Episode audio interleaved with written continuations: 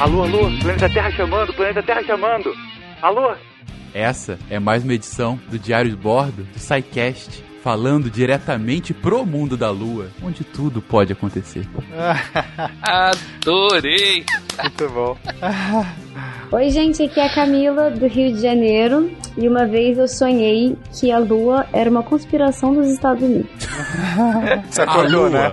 A Lua, a Lua não existia. boa, boa conspiração. Oi, aqui é a Giovana de São Paulo e equipado com seus cinco sentidos, o homem pesquisa o universo à sua volta e chama a aventura de ciência. Bonito. Uia. Legal. Você viu? Tão melhorando. Arrasou. Aqui é o Naelton do Rio de Janeiro e devemos fazer esse episódio não porque é fácil, mas porque é difícil. Ah, muito bom, muito bom. Wala Wala, Zemlya Krasata Kakaya. Essas foram as primeiras palavras do Yuri Gagarin quando ele avistou a Terra do espaço, que basicamente é Terra, como é bonito. Olha que Olha bonito. só. Que bom que não falou que a Terra é azul, cara. Que bom. E é legal que mesmo quando eu falo a Terra como você é bonita, parece que tá xingando alguém em russo, né? Mas tudo bem. Tudo que se fala em russo parece estar se ligando. Impressionante. Salve, salve, gente! Amiga da ciência, sentado sob o trono, sendo que este está acoplado a 47 foguetes. Aqui, Sputnik, Spengler e.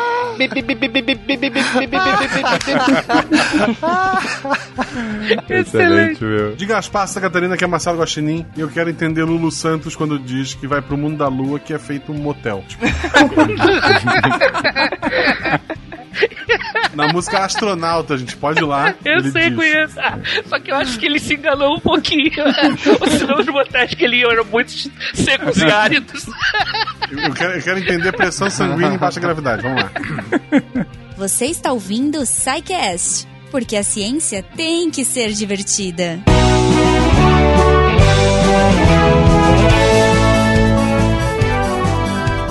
That's one small step for man, one giant leap for mankind. Sim, eu estou treinando meu inglês aqui e fazendo tudo isso porque nós temos esse mês. Eu estou no começo do episódio, yay! Bem-vindos! Olha, eu tô muito louca já. Essa semana nós temos o Cambly de novo aqui de volta, fofos, maravilhosos, pra falar com a gente, pra vocês falarem inglês e quem sabe um dia irem à lua ou não, não sei, mas você pode usar inglês pra qualquer coisa. Então é isso. Se você então quiser conhecer a plataforma através do nosso código SciCast, você vai ganhar uma aula na faixa antes de decidir se você vai fazer algum dos vários planos que eles oferecem. Então, aquele resuminho rápido, se você ainda não ouviu os, os episódios anteriores, o Cambly é uma plataforma de aulas de inglês online que conecta alunos e professores de língua inglesa. O esquema de aula é por vídeo e pode ser feito a qualquer hora, porque sempre tem professor online 24 horas por dia. Você tem flexibilidade de horário, de plataforma, porque tem para Android, iOS e pelo site. Você escolhe como você vai fazer a sua aula, quanto tempo, que dias, que horário, quantas vezes da semana e, claro, o conteúdo e o foco da aula. Tem professor que ensina desde o verbo to be ali até uma galera mais avançada que pode descobrir sobre assuntos que te interessam, como podcast. Olha só. Os nossos sidecasters já conheceram professores que curtem, inclusive indicaram podcasts em inglês para eles. Olha que bacana. Então, cara, tem muita coisa boa, tem de sotaque, tem países diferentes. Sério, entra lá, procura algum professor que te interessa e testa, porque vale muito a pena. A gente resolveu apresentar a plataforma para vocês esse mês usando o Cambly com vários sidecasters. Então, hoje quem vai comentar um pouquinho sobre a experiência que teve no site é o Marcos Sorrilha da Tive de História. E aí, Marcos? Hello, everybody! Eu amaro Cambly. em pouco menos de meia hora eu já estava falando com sotaque de gringa. é brincadeira. Mas assim, eu adorei a experiência. Foi muito bacana. Claro, primeiro dá aquele frio de, na barriga. Por mais que você tenha algum domínio da, da língua, você fica enferrujado, porque não tem com quem falar aqui no Brasil, não tem com quem conversar. Mas isso é é uma das coisas que eu acho mais legal assim no Cambly, é a possibilidade de a qualquer momento da sua casa, você abrir seu computador e começar a falar com um nativo e que vai não só, não só ele sabe falar a, a língua que você está interessado, né? Mas ele vai te corrigir também, né? E eu achei que isso foi muito legal. Mas sendo bacana, né? Assim, ele, ele não vai falar assim, o que? Tá errado, burro. Não, então, exatamente. Isso assim, foi uma coisa que eu achei super legal também, porque por mais que você comece com um pouco de vergonha, ele não tá ali pra te julgar, né? Ele tá ali pra te Exato. ensinar. Eu acho que a nós brasileiros, às, às vezes, a gente cobra demais que, a, a- que outra pessoa tenha o domínio da língua tal, e a gente tira sarro, mesmo a gente não sabendo falar direito, né? Aham. E não é o papel dele, ele, ele, ele valoriza o seu esforço, foi bem legal, eu curti bastante. Ai, que bacana, cara. Mas então me conta, assim, é, você você falou que ficou um pouquinho nervoso, mas e aí o professor foi bacana? Você escolheu um professor por algum perfil? O que, que você escolheu? Então, eu escolhi uma professora que tivesse formação em história, já que eu sou historiador. Ah, que legal, olha só. E tinha? E tinha. online na hora que você... quis. Porque assim, você- cê- é, dúvida também, né? Você agendou ou você entrou na hora e foi ver quem tava online? Não, eu fiz um agendamento. Eu fiz um agendamento. Aí, no agendamento, eu procurei professora com o perfil, ou professor com o perfil que eu queria. E aí eu fui achando lá, então, assim, perfil intermediário para fazer conversação. E depois é, que tivesse. E aí fui procurando lá, que eles te informam a formação que o professor tem. E ela era historiadora, né? E Ai, aí, passou um pouco de tempo, eu já tava fazendo fofoca com ela. Falando.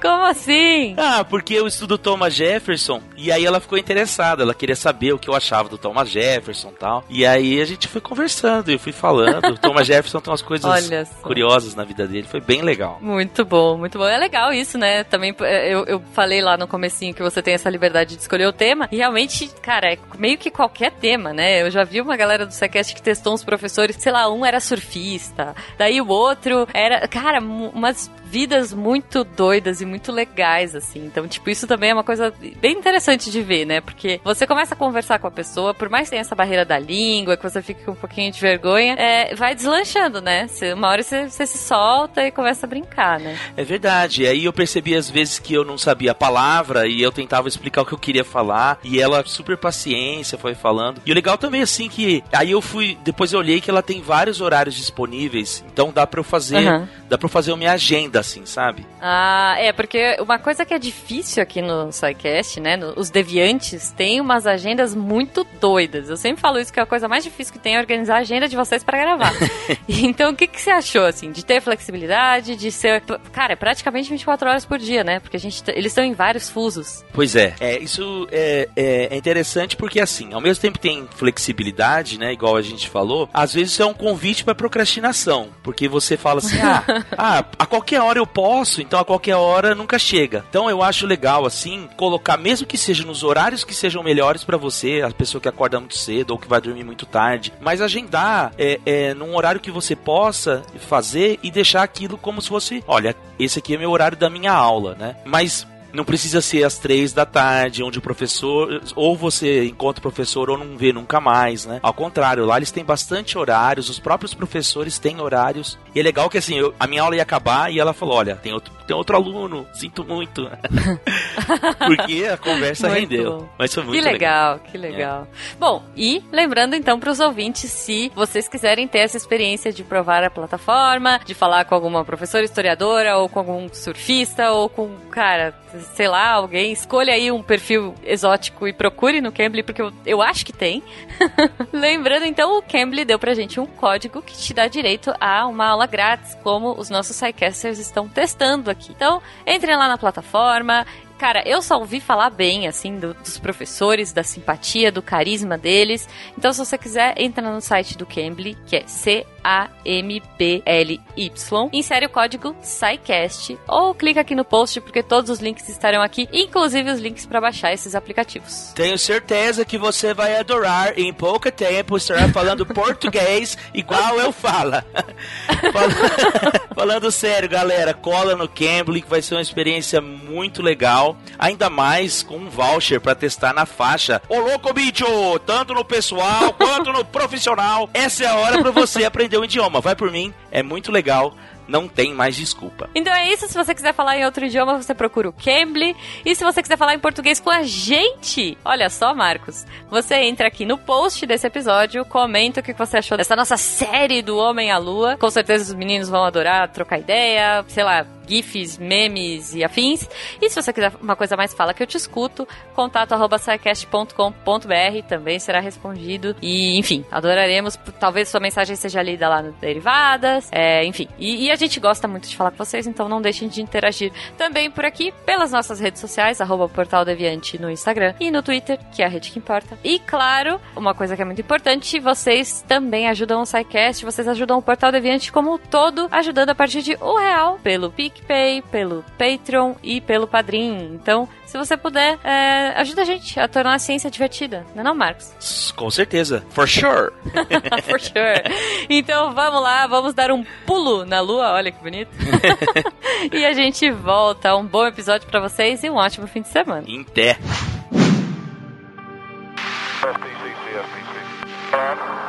Okay, uh, let's go ahead to static fire. The problem we've got now is uh, somehow or other the communications that we're making out of spacecraft are slopping over into Black 2, and they're coming in there just as strong as they are in Black 3.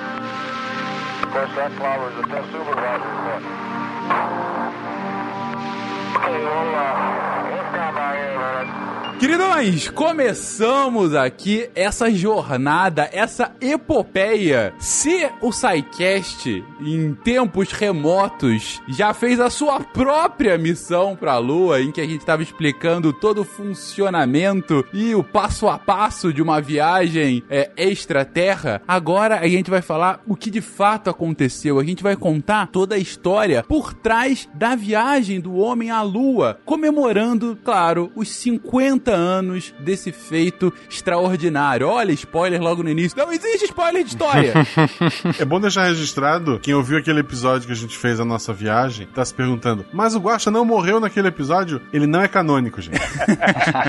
aquele episódio é um sonho do Tarek, ele não se encaixa na cronologia da história.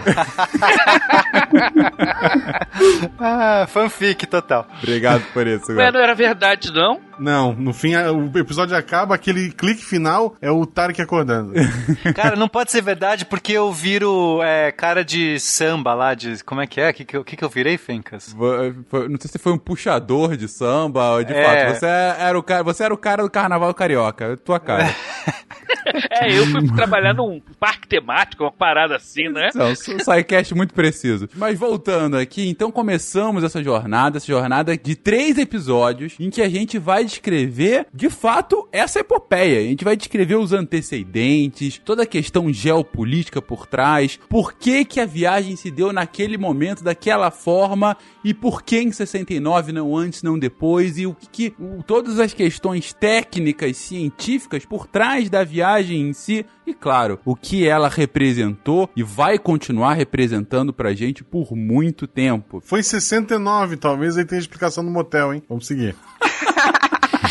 Obrigado desde o início agora. Cara, você é um, você é um gênio, Marcelo. Tô- esse é meu foco. Você é um gênio. Esse é meu Você é um foco. gênio. Esse é meu foco. Descobriu tudo. Mas vamos lá. Bom, a gente tá falando aqui de viagem à Lua, mas é, é- é recente esse desejo dessa, da exploração do homem pro espaço, especificamente a Lua? Desde quando a gente sabe que a gente tá aficionado em chegar nesse nosso satélite? Bom, vamos passar rapidinho então por esse histórico do foguete da- e do desejo da Lua. É, a gente tem o princípio da propulsão, ele é bem antigo, ele vem lá do Heron de Alexandria. A gente já falou naquele cast sobre máquinas a vapor de termodinâmica, que ele inventou a Eolípila, que basicamente é uma esfera que tem água dentro, saem dois jatos e aí esses jatos vão impulsionando, essa esfera fica girando, né? Acho que você lembra disso, Sim, sim, sim. Fencas. Belo nome. Como esquecer Yeah. do, da Eolípila? Mas então esse é o princípio da propulsão. Mas o foguete verdadeiro, realmente um foguete, foi inventado pelo chinês Feng Jishen. Eu não sei falar a pronúncia chinesa, então se quiser me corrigir, Fencas. Feng Shan, mas tudo bem, vamos lá. Obrigado. Tishan. Foi em 970, na Era Comum. Ele basicamente construiu usando bambus e pólvora. E assim ele inventou os fogos de artifício, né? Mas aí depois, rapidamente, as pessoas pegaram essa invenção maravilhosa e, por que não, tentar usar de uma maneira a fazer guerra, né? A explodir o amiguinho. E se ao invés de apontar pra cima, eu apontar pro amiguinho? E de fato, Fencas, a gente tem alguns registros de uso de foguetes já ainda nessa era medieval, né? A gente tem a, o Kublai Khan teria feito uso de foguetes na sua invas- invasão do Japão em 1275. Só que esses foguetes, eles não têm controle, tá? Basicamente, você aponta uma vareta de bambu na direção do oponente, acende a pólvora e sai um negócio desgovernado. Eles não têm. Mal, mal tem estabilidade. Que dirá controle e direção. Então, esses foguetes não serviam para muita coisa a não ser causar um impacto. Não realmente você tinha aquela moral de sair um monte de foguete voando, mas não acertava ninguém. Mas você fazia um monte de fumaça. Cagar. Mas no, no, no desenho animado Mulan, isso é diferente. Então, isso é um documentário, né? Mulan, da Disney. Registro histórico, exatamente, documental. Kung Fu Panda também é diferente. Mas ah, o, o- o foguete, ah, o sonho vai de ir pro espaço, ele já é mais recente, né? Então, ah, dizem as, a- a- as lendas que um tal de Wang Hu, que eu também não sei pronunciar, mas um chinês, lá no século XVI ou XVII, ele queria tanto ir pra Lua, ele tinha tanta convicção que ele ia conseguir chegar à Lua, que ele amarrou, se amarrou, ele sentou num trono, e nesse trono tinham 47 foguetes amarrados ali, ele pediu para seus assistentes acenderam os foguetes, partiu e teve uma explosão gigante, ninguém mais viu o homem, talvez esse seja o nosso primeiro astronauta. Ou tentativa D, né? Também o primeiro foguete em estágio. Vários estágios do chinês voaram pra vários pedaços. Sem dúvida. O nosso padre dos balões realmente se inspirou aí no chinês. Isso aí, tudo, tudo pelo bem da Eu ciência. achando que o Padre dos Balões era original. Não. Lembrando também que esse momento foi a primeira vez que tentaram pegar o Papalégua. Sim. Era dele. Os foguetes eram todos Acme.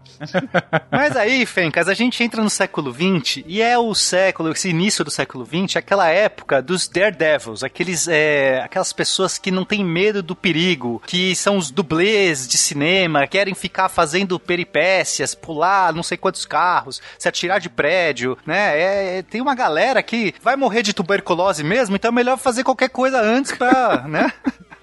Lógica, não dá pra refutar, sem dúvida.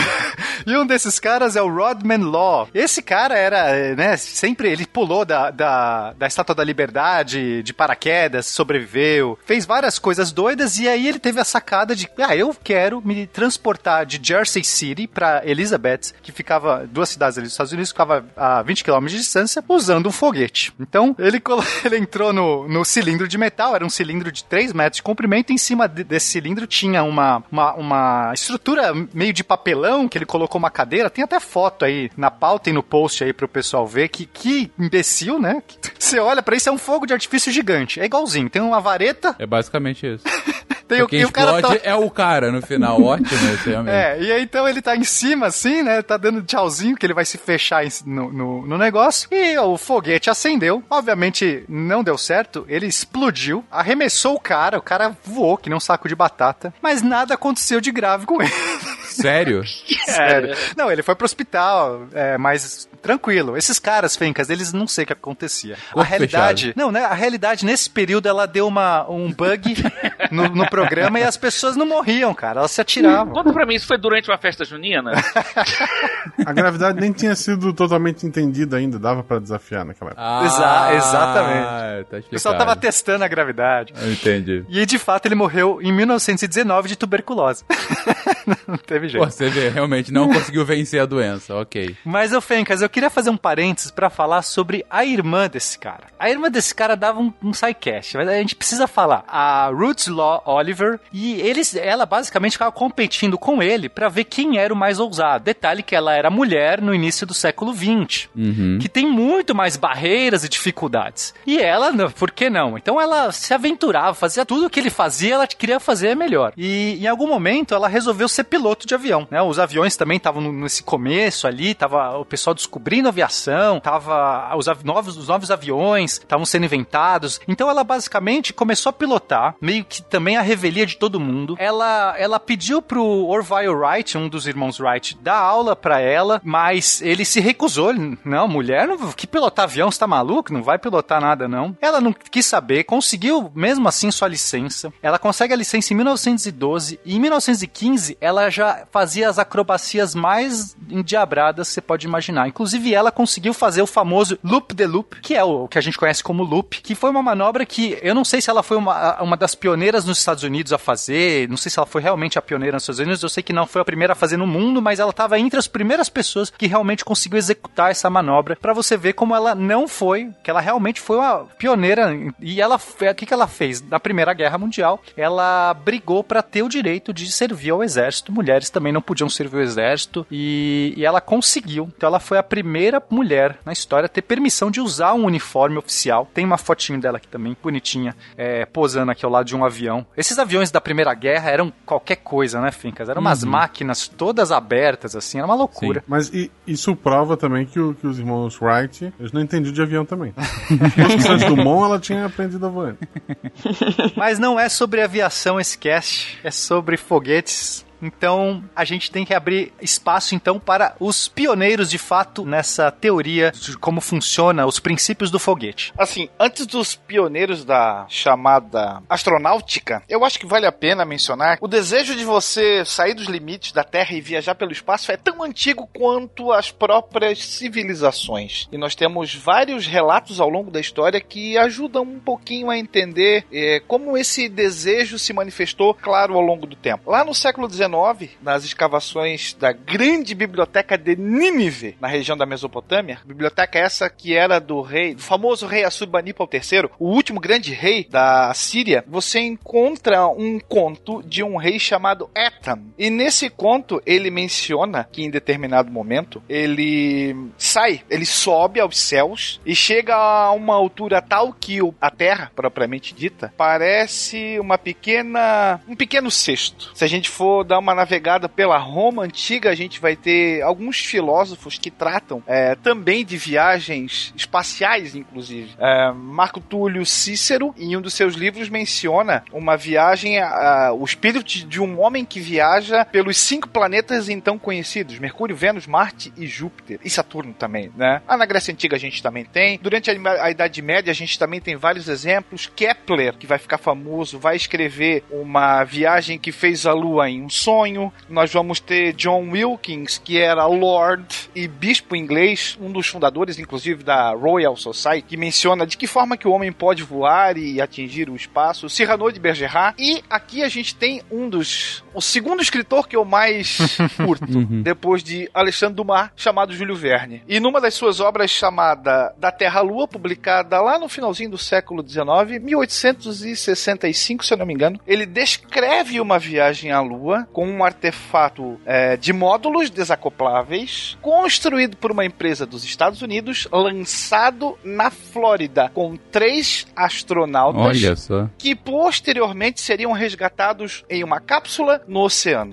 É, só não tem essa- esses módulos desacopláveis. Era uma bala só, né? Sim, É sim. Uma bala. Mas você tem que, pouco mais de 100 anos depois, você tem algo muito parecido acontecendo, né? Sim. Lá com o Apollo 8, que faz a sua viagem e depois o módulo retorna e cai no oceano com três astronautas que vão ser resgatados pelas Forças Armadas. Então o cara é um quase visionário em relação É a isso isso. que eu ia falar, Não, isso não é sonho, é premonição quase, né? Ou os caras leram Júlio Verne e foram influenciados por ele. Vamos, vamos, não vamos mistificar É, também. sim, sim, sim. mais provável, mais provável.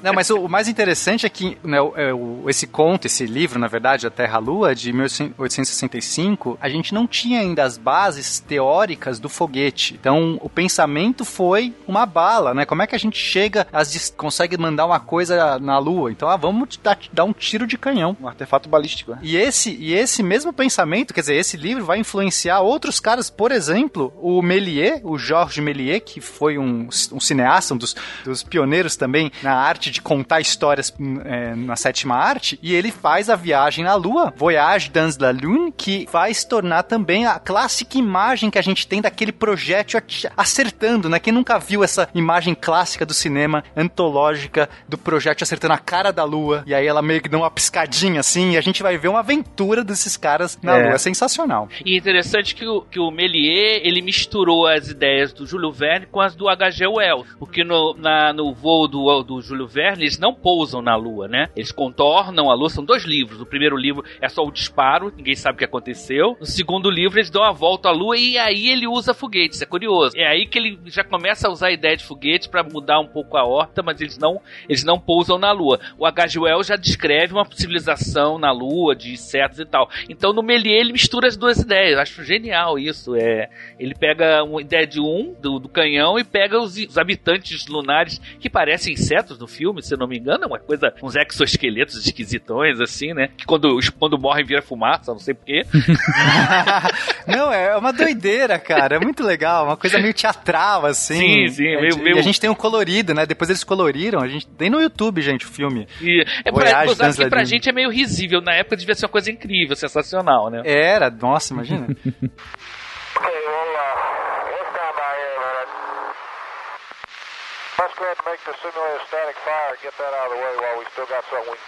O que eu tô achando mais interessante de, desse a parte que o Will colocou e a complementação de vocês, gente, é, é- foi justamente o que vocês comentaram. Ah, visionário, né? É, sim, sem dúvida. Ou pelo menos um sonhador. Um sonhador. E, e- e como que como que o imaginário, né, já, já tá, já vai se consolidando, né? E se consolidando, inclusive, de um ponto de vista midiático, né? Quando você tem o cinema, que é uma mídia de, de grande difusão, você tem um filme como esse, por um lado é, é algo meio ficção, meio totalmente ficção científica, mas por outro a ficção científica faz você sonhar ainda mais, né? É, é, vamos colocar assim, ela coloca na tela, ela coloca de uma forma muito mais clara, sem interpretação do que um livro. Então ela consegue potencializar ainda mais o, o que já estava no imaginário de um Júlio Verne ou de um H.G. Wells, enfim. Ele te transporta pra lá. Exatamente, você tá lá, você não precisa imaginar, você tá lá e tá vendo com, com outras pessoas também, né? Uma outra mídia, uma, outro, uma outra forma de comunicar, mas de consolidar ainda mais essa questão no imaginário. Ah, até que a gente chega de fato na, nas tentativas práticas disso com os primeiros, os proto-astronautas, como a gente já pode chamar esses cidadãos do início do século XX. E, então, é que nesses esses caras, na verdade, a gente são os teóricos, né? Porque a gente tem todo, então, esse imaginário de viagem à Lua e tal, mas a, a- e aí? A gente tem que ter uma teoria, né? pra como é que a gente vai construir qualquer coisa pra viajar com foguetes, né? Pra os foguetes funcionarem. E o pioneiro disso é o Konstantin Tsiolkovsky. Esse cara, a gente já mencionou, acho que no outro cast aqui, ele é um matemático russo que resolve, ele não, não é dessa área, nessa área nem existe, né? Essa, área não, não foi criada ainda, mas ele tá lá, ele gosta de fazer conta, ele resolveu pensar como é que seria possível uma, um foguete se, se, se comportar e que contas que eu preciso fazer, que, que tipo de combustível, quando, como é que funciona uma equação para que eu possa fazer um foguete se mover pelo espaço e chegar onde eu quero, né? Porque a gente já conhecia foguetes, como eu falei, foguetes já tinham sido inventados, mas eles eram máquinas desgovernadas. Como é que eu poderia pensar num foguete para colocar algo em órbita na Terra? É, no começo eles estavam sonhando em escapar da Terra, né? Colocar qualquer coisa em órbita. E ele escreve essa equação, a famosa equação do foguete. Ela aparece num artigo de 1903. Antes disso, é, em 1895, ele já tinha escri- escrito artigos sobre satélites artificiais. Então esse cara foi realmente um visionário. Ele estava pensando já em estruturas para serem colocadas em órbita. E aí, em 1903, ele escreve a equação que deu o, o impulso para o desenvolvimento dessa indústria ou dessa tecnologia de foguetes. Equação essa que ele publica em um livro cujo título era extremamente curioso, chamado A Exploração do Espaço Cósmico com a Ajuda de Aparelhos Propulsores à Reação. Tchoukaev, devido à escarlatina, era praticamente surdo e ele utilizava um aparelho para melhorar a sua audição, que já isso passa em filmes antigos, passa em desenhos animados, parece um berrante que ele acopla no ouvido. Você tem fotos dele utilizando esse aparelho para que a coisa pudesse funcionar de forma pelo menos mais ou menos. né? E vai ser nesse livro, nesse trabalho dele, inclusive, que ele descreve que o foguete teria que ser metálico, teria que ter uma forma alongada, muito parecido com um dirigível, e que os propulsores seriam a base de oxigênio e hidrogênio líquido. E essa equação, Fencas, ela basicamente era uma equação de variação de velocidade, né? Então, vamos também trazer um pouco da física aqui para esse cast, não ficar só na história. O que ele percebeu que um foguete, conforme como é que o princípio do foguete, né? Ele tem que jogar no espaço a gente não tem ar, né? A gente não tem nada que a gente possa jogar para trás para que a gente vá para frente, certo? O avião ele consegue eh, se locomover no espaço porque ele joga ar para trás. A hélice basicamente faz isso. Ela, uma- ela empurra algo para trás, que é a- a- o ar, ao redor e vai para frente. O foguete no espaço, ele não tem como pu- empurrar nada, então ele tem que empurrar a si próprio.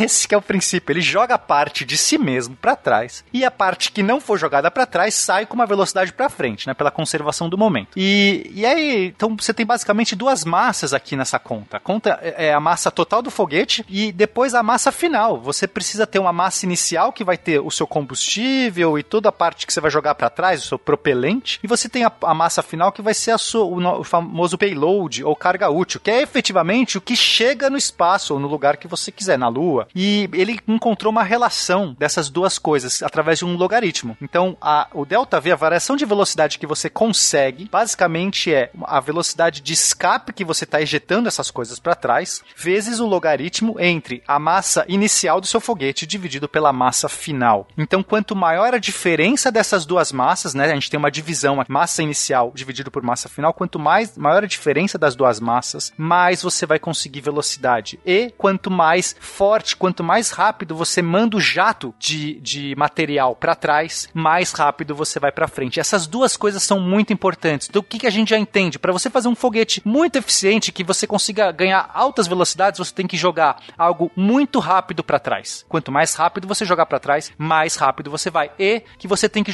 eh, fazer um foguete grande, gigante. Quanto maior o foguete e mais material ele vai ter lá dentro. E a massa final, se ela for pequena, quanto menor for a massa final, ou, ou a sua carga útil final, mais velocidade você vai ter. Então aqui já está dado como um foguete tem que ser. Né? A gente tem que fazer uma propulsão que arremesse violentamente coisas para trás e que ele tem que ser grande e que o que chega lá no final é pequeno.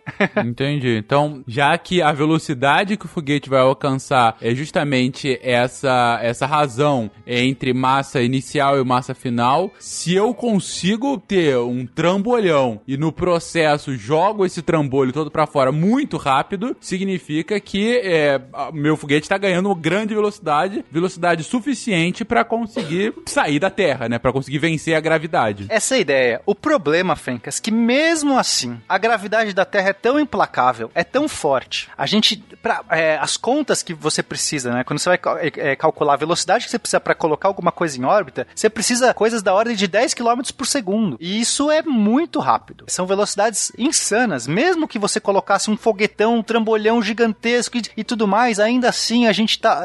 Eles olhavam para isso e falavam assim: é impossível. A gente não tem como. A equação está dada, mas não temos como realizar essa tarefa. A gente não tem nada. A gente precisa fazer um foguete do tamanho de um prédio maior do mundo e mesmo assim vai faltar. E aí, em 1924, ele mesmo dá a resposta. Ele propõe os foguetes de multistágio. E aí, ó, essa sacada é genial. Esse cara realmente ele, ele foi um. Ele abriu aí os caminhos para astronáutica. Porque ele diz o seguinte: de fato, né, é, a gente não tem como fazer esses foguetes hoje. Mas e se a gente dividisse esse foguete em vários estágios? De tal jeito que, depois que você é, queimou parte do seu combustível, você joga fora toda a, lata, a lataria, que, que essa lataria, ela, ela é pesada também, né? Porque ela tem que aguentar toda a estrutura dos do combustível, ou do propelente, vai, o termo correto é propelente, mas são detalhes que eu não quero entrar agora. Para efeitos práticos é a mesma coisa. Então, é, você tem que jogar é, essa lataria, essa estrutura, ela é pesada, e ela vai se tornando, Fencas, cada vez mais pesado proporcionalmente enquanto o foguete vai diminuindo de peso. Por exemplo, quando você estava lá no começo, aquele foguete gigante, aqueles tanques são proporcionalmente leves, porque eles estão cheios de combustível. Então você tem um tanque, vou dar exemplos idiotas aqui, só de de curiosidade. Então, digamos que você tem 100 toneladas de foguete. 10% disso é, é estrutura. Então é 10 toneladas é estrutura e 90 toneladas é, é combustível. Poxa, tá legal. Só que depois que você já queimou metade, agora você tem só 50 toneladas do foguete e 10% disso é de, é de estrutura. Começa a ficar muito pesado. Entendi. O que, que ele faz? Joga-se fora. Divide o foguete no meio, corta, ejeta o estágio inteiro. Joga fora parte do foguete, aquela estrutura toda que já tá vazia, você joga fora. Agora você tem um foguete novo. Um novo foguetinho pequeno, cuja a estrutura vai ter também 10% do, do peso da- do, do total. E agora eu posso fazer esse foguete a ser acionado. Então é um foguete em cima do outro. Um primeiro foguete aciona, quando queima inteiro ele joga fora. Um novo foguete assume, ele inicia, queima inteiro, joga fora e você pode fazer múltiplos estágios. E com isso, os caras fizeram as contas e falaram assim: agora dá. Agora já é possível a gente imaginar um foguete que chega em órbita. Nada como a engenhosidade humana, né, cara? Que, que fantástico. Ainda bem que ele não dava ouvidos à turma do conto.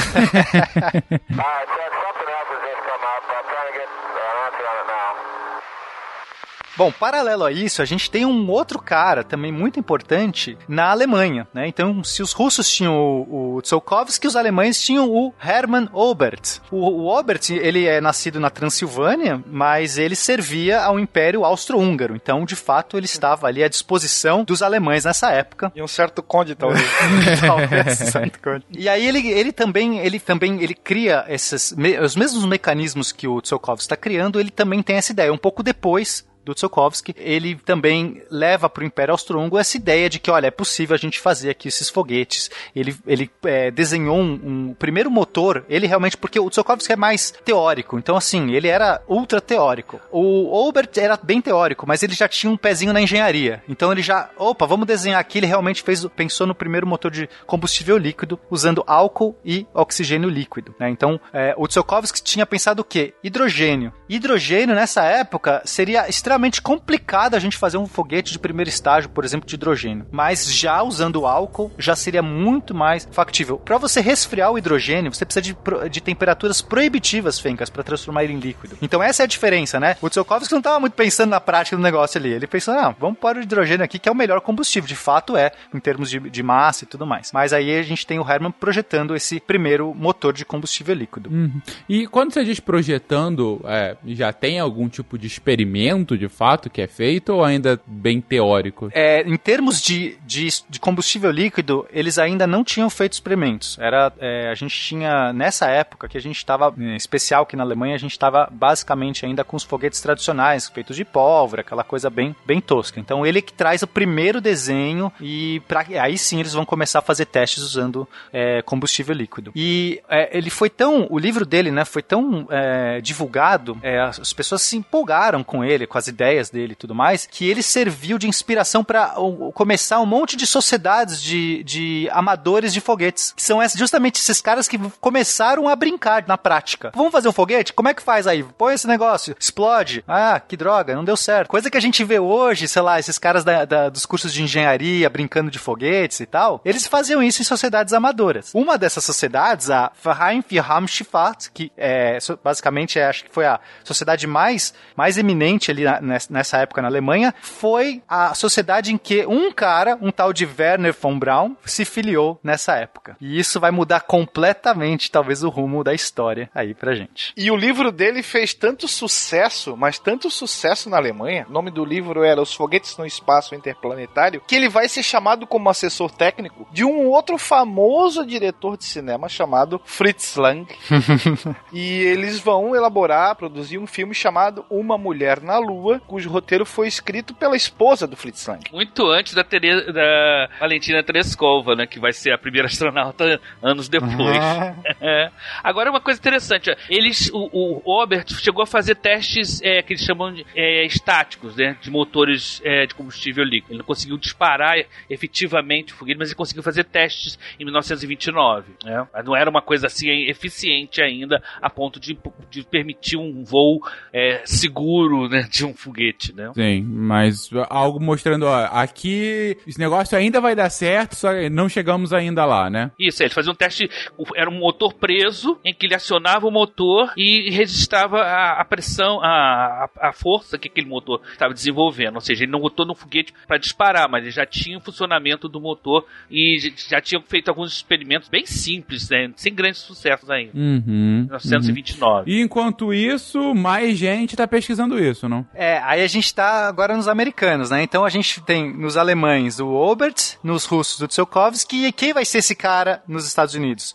O Robert Goddard. Só que, diferente dos seus, das suas contrapartes, ele, todo mundo sacaneou esse cara. Esse cara, tipo, todo mundo achava que ele era um lunático, né? Quase literalmente. Que ele tava viajando na batatinha quando ele começou a falar de foguetes, de realmente, né, assim, de tirar do cinema e ir pro, pra prática. Bom, a diferença dos outros caras é que o Goddard, ele era realmente mais é, engenheiro mesmo. Esse cara, ele era, vou fazer hands-on, né, tipo, quero construir, ele construiu um monte de coisa, testou várias coisas, é, que explodiu um monte de coisa, mas ele foi, né, a gente tá falando aqui no- novamente, né, até o pouco antes do século, do- dos anos 20, 1920, e ele tá brincando com foguetes quando ninguém mais tá brincando nos Estados Unidos, né, só, é, só no- na Europa a gente tem pessoas brincando com isso, ele tá ali meio que sozinho. É, aí ele consegue, em 1926, lançar o seu primeiro foguete. E que subiu é, cinco, é, 12 metros. E era um, ele tinha uma carga útil de 5 quilos. Aliás, carga útil não, o foguete inteiro pesava 5 quilos. E já era um foguete movido a combustível líquido. Então aqui a gente tem um cara que não era tão teórico, mas que estava pondo a mão na prática e conseguiu aí os, os primeiros resultados. São resu resultados risíveis, o que fez com que toda a imprensa americana começasse a sacanear o cara. Né? Olha, o foguete incrível que subiu 12 metros. Parabéns. É. Vai nos levar à lua, vai nos levar longe assim. Que triste. Ah, tadinho. Era interessante saber onde que isso aconteceu. Foi na cidade de Roswell. Alguém sabe por quê? Olha só, desde então, só eram os aliens que zoaram ele, não vão alcançar a gente. Acho que Olha foi esses caras que estavam disfarçados, ridicularizando ele pra não.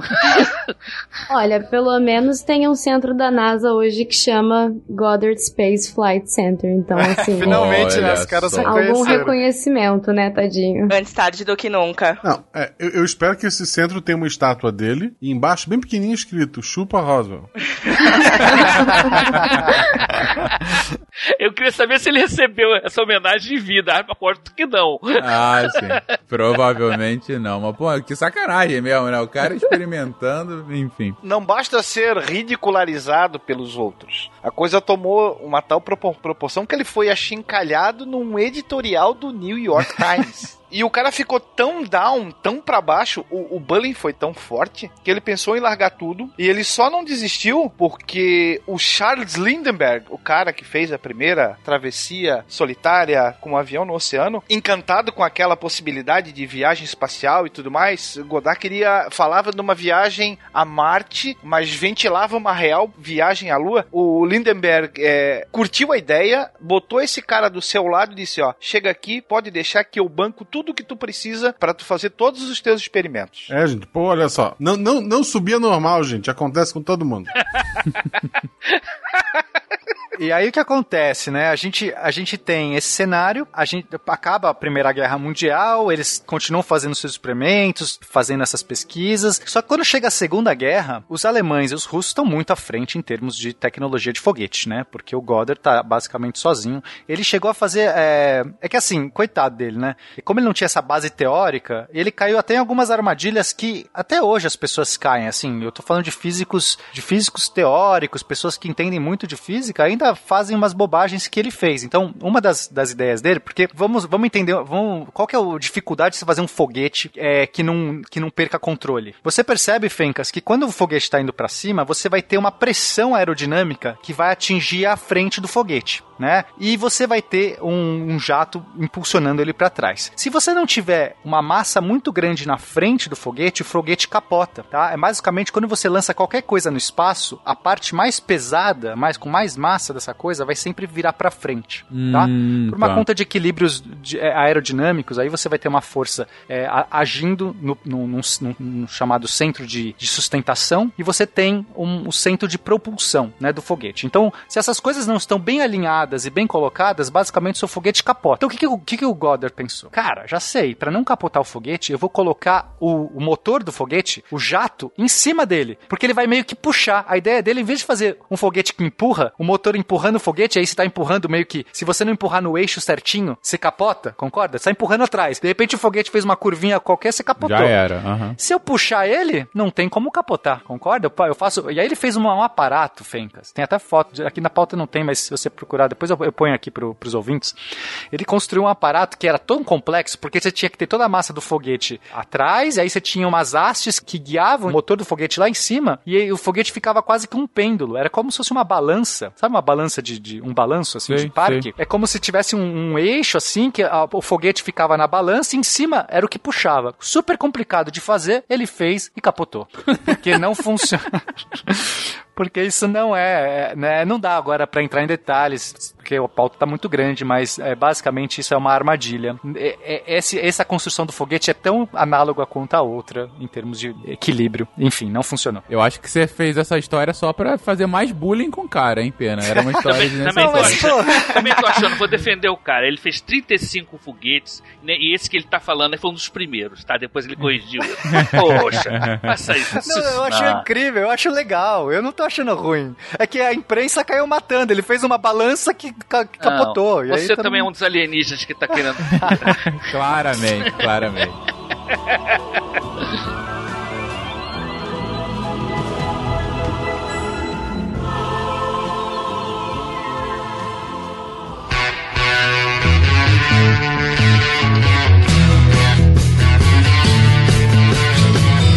Ainda antes da Segunda Guerra, eu acho que vale a pena, e aí o, o Spinelli até comentou a situação da Alemanha, é, eu acho que a situação da Alemanha na Segunda Guerra é fruto já de algo que aconteceu sim, mas que teve um- uma séria parada. Como assim? Se a gente pegar lá na Primeira Guerra, e aí a gente vai estar falando em termos de ciência aplicada à guerra, né? A gente tem que mencionar a descoberta da amônia, que foi um passo decisivo na, na fabricação, na manufatura dos nitratos, que vai ser um componente vital, por sua vez, para se fabricar explosivos e, claro, também os fertilizantes, né? O cara que fez isso foi um cientista chamado Fritz Haber, o mesmo cara que criou o gás mostarda lançado nas trincheiras inimigas. E o Haber vai ganhar pelo processo de fixação do nitrogênio atmosférico, ele ganha o Nobel de Química em 1918. E ele não é um, um ocaso, né? É, sim, a, a, a ciência alemã era portentosa, era avançada, especialmente na virada do século XIX para o XX, entre 1901, que foi o ano em que o Nobel foi instituído, até 32, ano anterior à chegada dos nazistas ao poder, a Alemanha arremata 29 prêmios Nobel na área de física, química e medicina. Pra gente ter uma comparação, nessa mesma época, a Grã-Bretanha leva 14 e os Estados Unidos 5. Com a ascensão nazista ao poder em 33, nós temos uma demissão gigantesca de inúmeros cientistas judeus, incluindo Fritz Haber. Eles perfaziam menos de 1% da população alemã, sendo que proporcionalmente eles foram responsáveis por 25% dos prêmios Nobel recebidos pela Alemanha até 1932. Com essa debandada geral, a gente encontra talvez uma pequena pista para que o a- até então avançado estudo de foguetes alemães não fosse aquele passo decisivo que muitos esperavam. E aí depois a gente vai entender também, com toda essa virada, por que que a partir de 33 e até 1960, mais ou menos, a Alemanha leva 10 prêmios Nobel na área das ciências, enquanto que a Grã-Bretanha leva 17 e os Estados Unidos 34.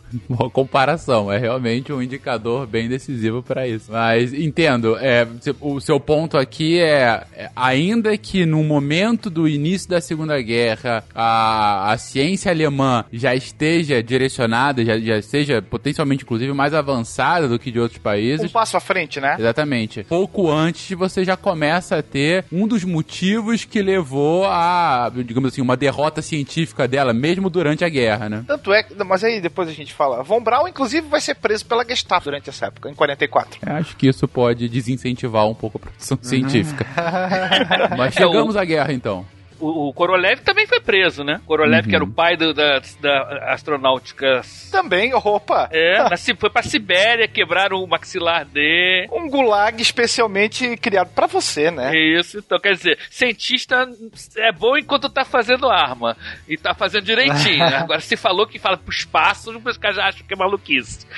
Mas do- com a guerra, imagino que essa utilização cada vez mais bem feita do foguete já vai- começa a ser utilizada de alguma forma como arma, não? Então, na verdade, não. Não? Os foguetes ainda estavam muito incipientes para que o próprio Hitler e os, os outros generais e, e, enfim, eh, líderes achassem que dali sairia alguma coisa no começo, no, no começo da guerra. Mas eh, a gente tem uma instalação na ilha eh, Usedom, que é uma, é uma ilha que fica ali, acho que a nordeste da Alemanha, bem meio que no, né, destacada assim da, do continente. E lá eles vão criar uma instalação para começar essas pesquisas mais arrojadas, né? Essas pesquisas em outros tipos de arma, que vai inclusive culminar com o desenvolvimento do foguete. Então, existe um vilarejo ali chamado Vilarejo de Peenemünde e esse esse centro de pesquisa foi um centro de pesquisa muito importante e vai ser talvez assim o, o maior centro de pesquisas, eh, não maior, mas vai ser um dos que vai ganhar assim uma importância muito grande com o desenvolvimento de, de um foguete chamado V2. Esse centro de pesquisa, o nome dele é Meerversuchsanstalt Peenemünde, pra quem quiser é,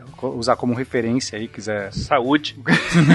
E aí o que acontece? O- Quem foi levado para esse centro foi o Werner von Braun. Ele já se destacava naquela sociedade de pesquisa de foguete lá que ele tava. Os caras acharam interessante e eles falaram assim: ah, vem pra cá, vamos colocar você nesse centro aqui ver o que você consegue desenvolver. Esse centro, no, no auge de funcionamento dele, ele teve 12 mil pessoas trabalhando. Era uma fábrica que chegou a ter 25 quilômetros quadrados de área. Era realmente um, um negócio gigantesco. Só que essas pesquisas não tiveram muito incentivo, Fencas. Era mais uma aposta. Inclusive o próprio Hitler, ele vai falar que, que talvez esse foi um dos maiores erros dele, porque ele deveria ter incentivado, ter colocado verba, financiado antes a pesquisa. Mas quando chega lá por volta de 1942, eles conseguiram eh, desenvolver um foguete chamado o Agregate FIA, né, o Agregate 4, que seria um míssil que paralisaria a Europa quando ele, quando ele é arremessado, porque basicamente é um míssil de longo alcance, uma arma que consegue atingir. Então eles conseguiam lançar em Londres. O alcance era tremendo e eles conseguiram uma precisão razoavelmente boa. Eles não sabiam exatamente onde ia cair, mas eles conseguiam que caísse onde importasse ali, quer dizer, causando caos. E eles começaram a arremessar essa, esse, esses mísseis, esse, essa arma V2. E além de ser uma arma de intimidação, era uma arma muito complicada de você abater, porque ela basicamente conseguia fazer voos suborbitais, Fen. Nossa, ele ia pro espaço e voltava praticamente. Ela, se eu não me engano, ela bateu inclusive o recorde de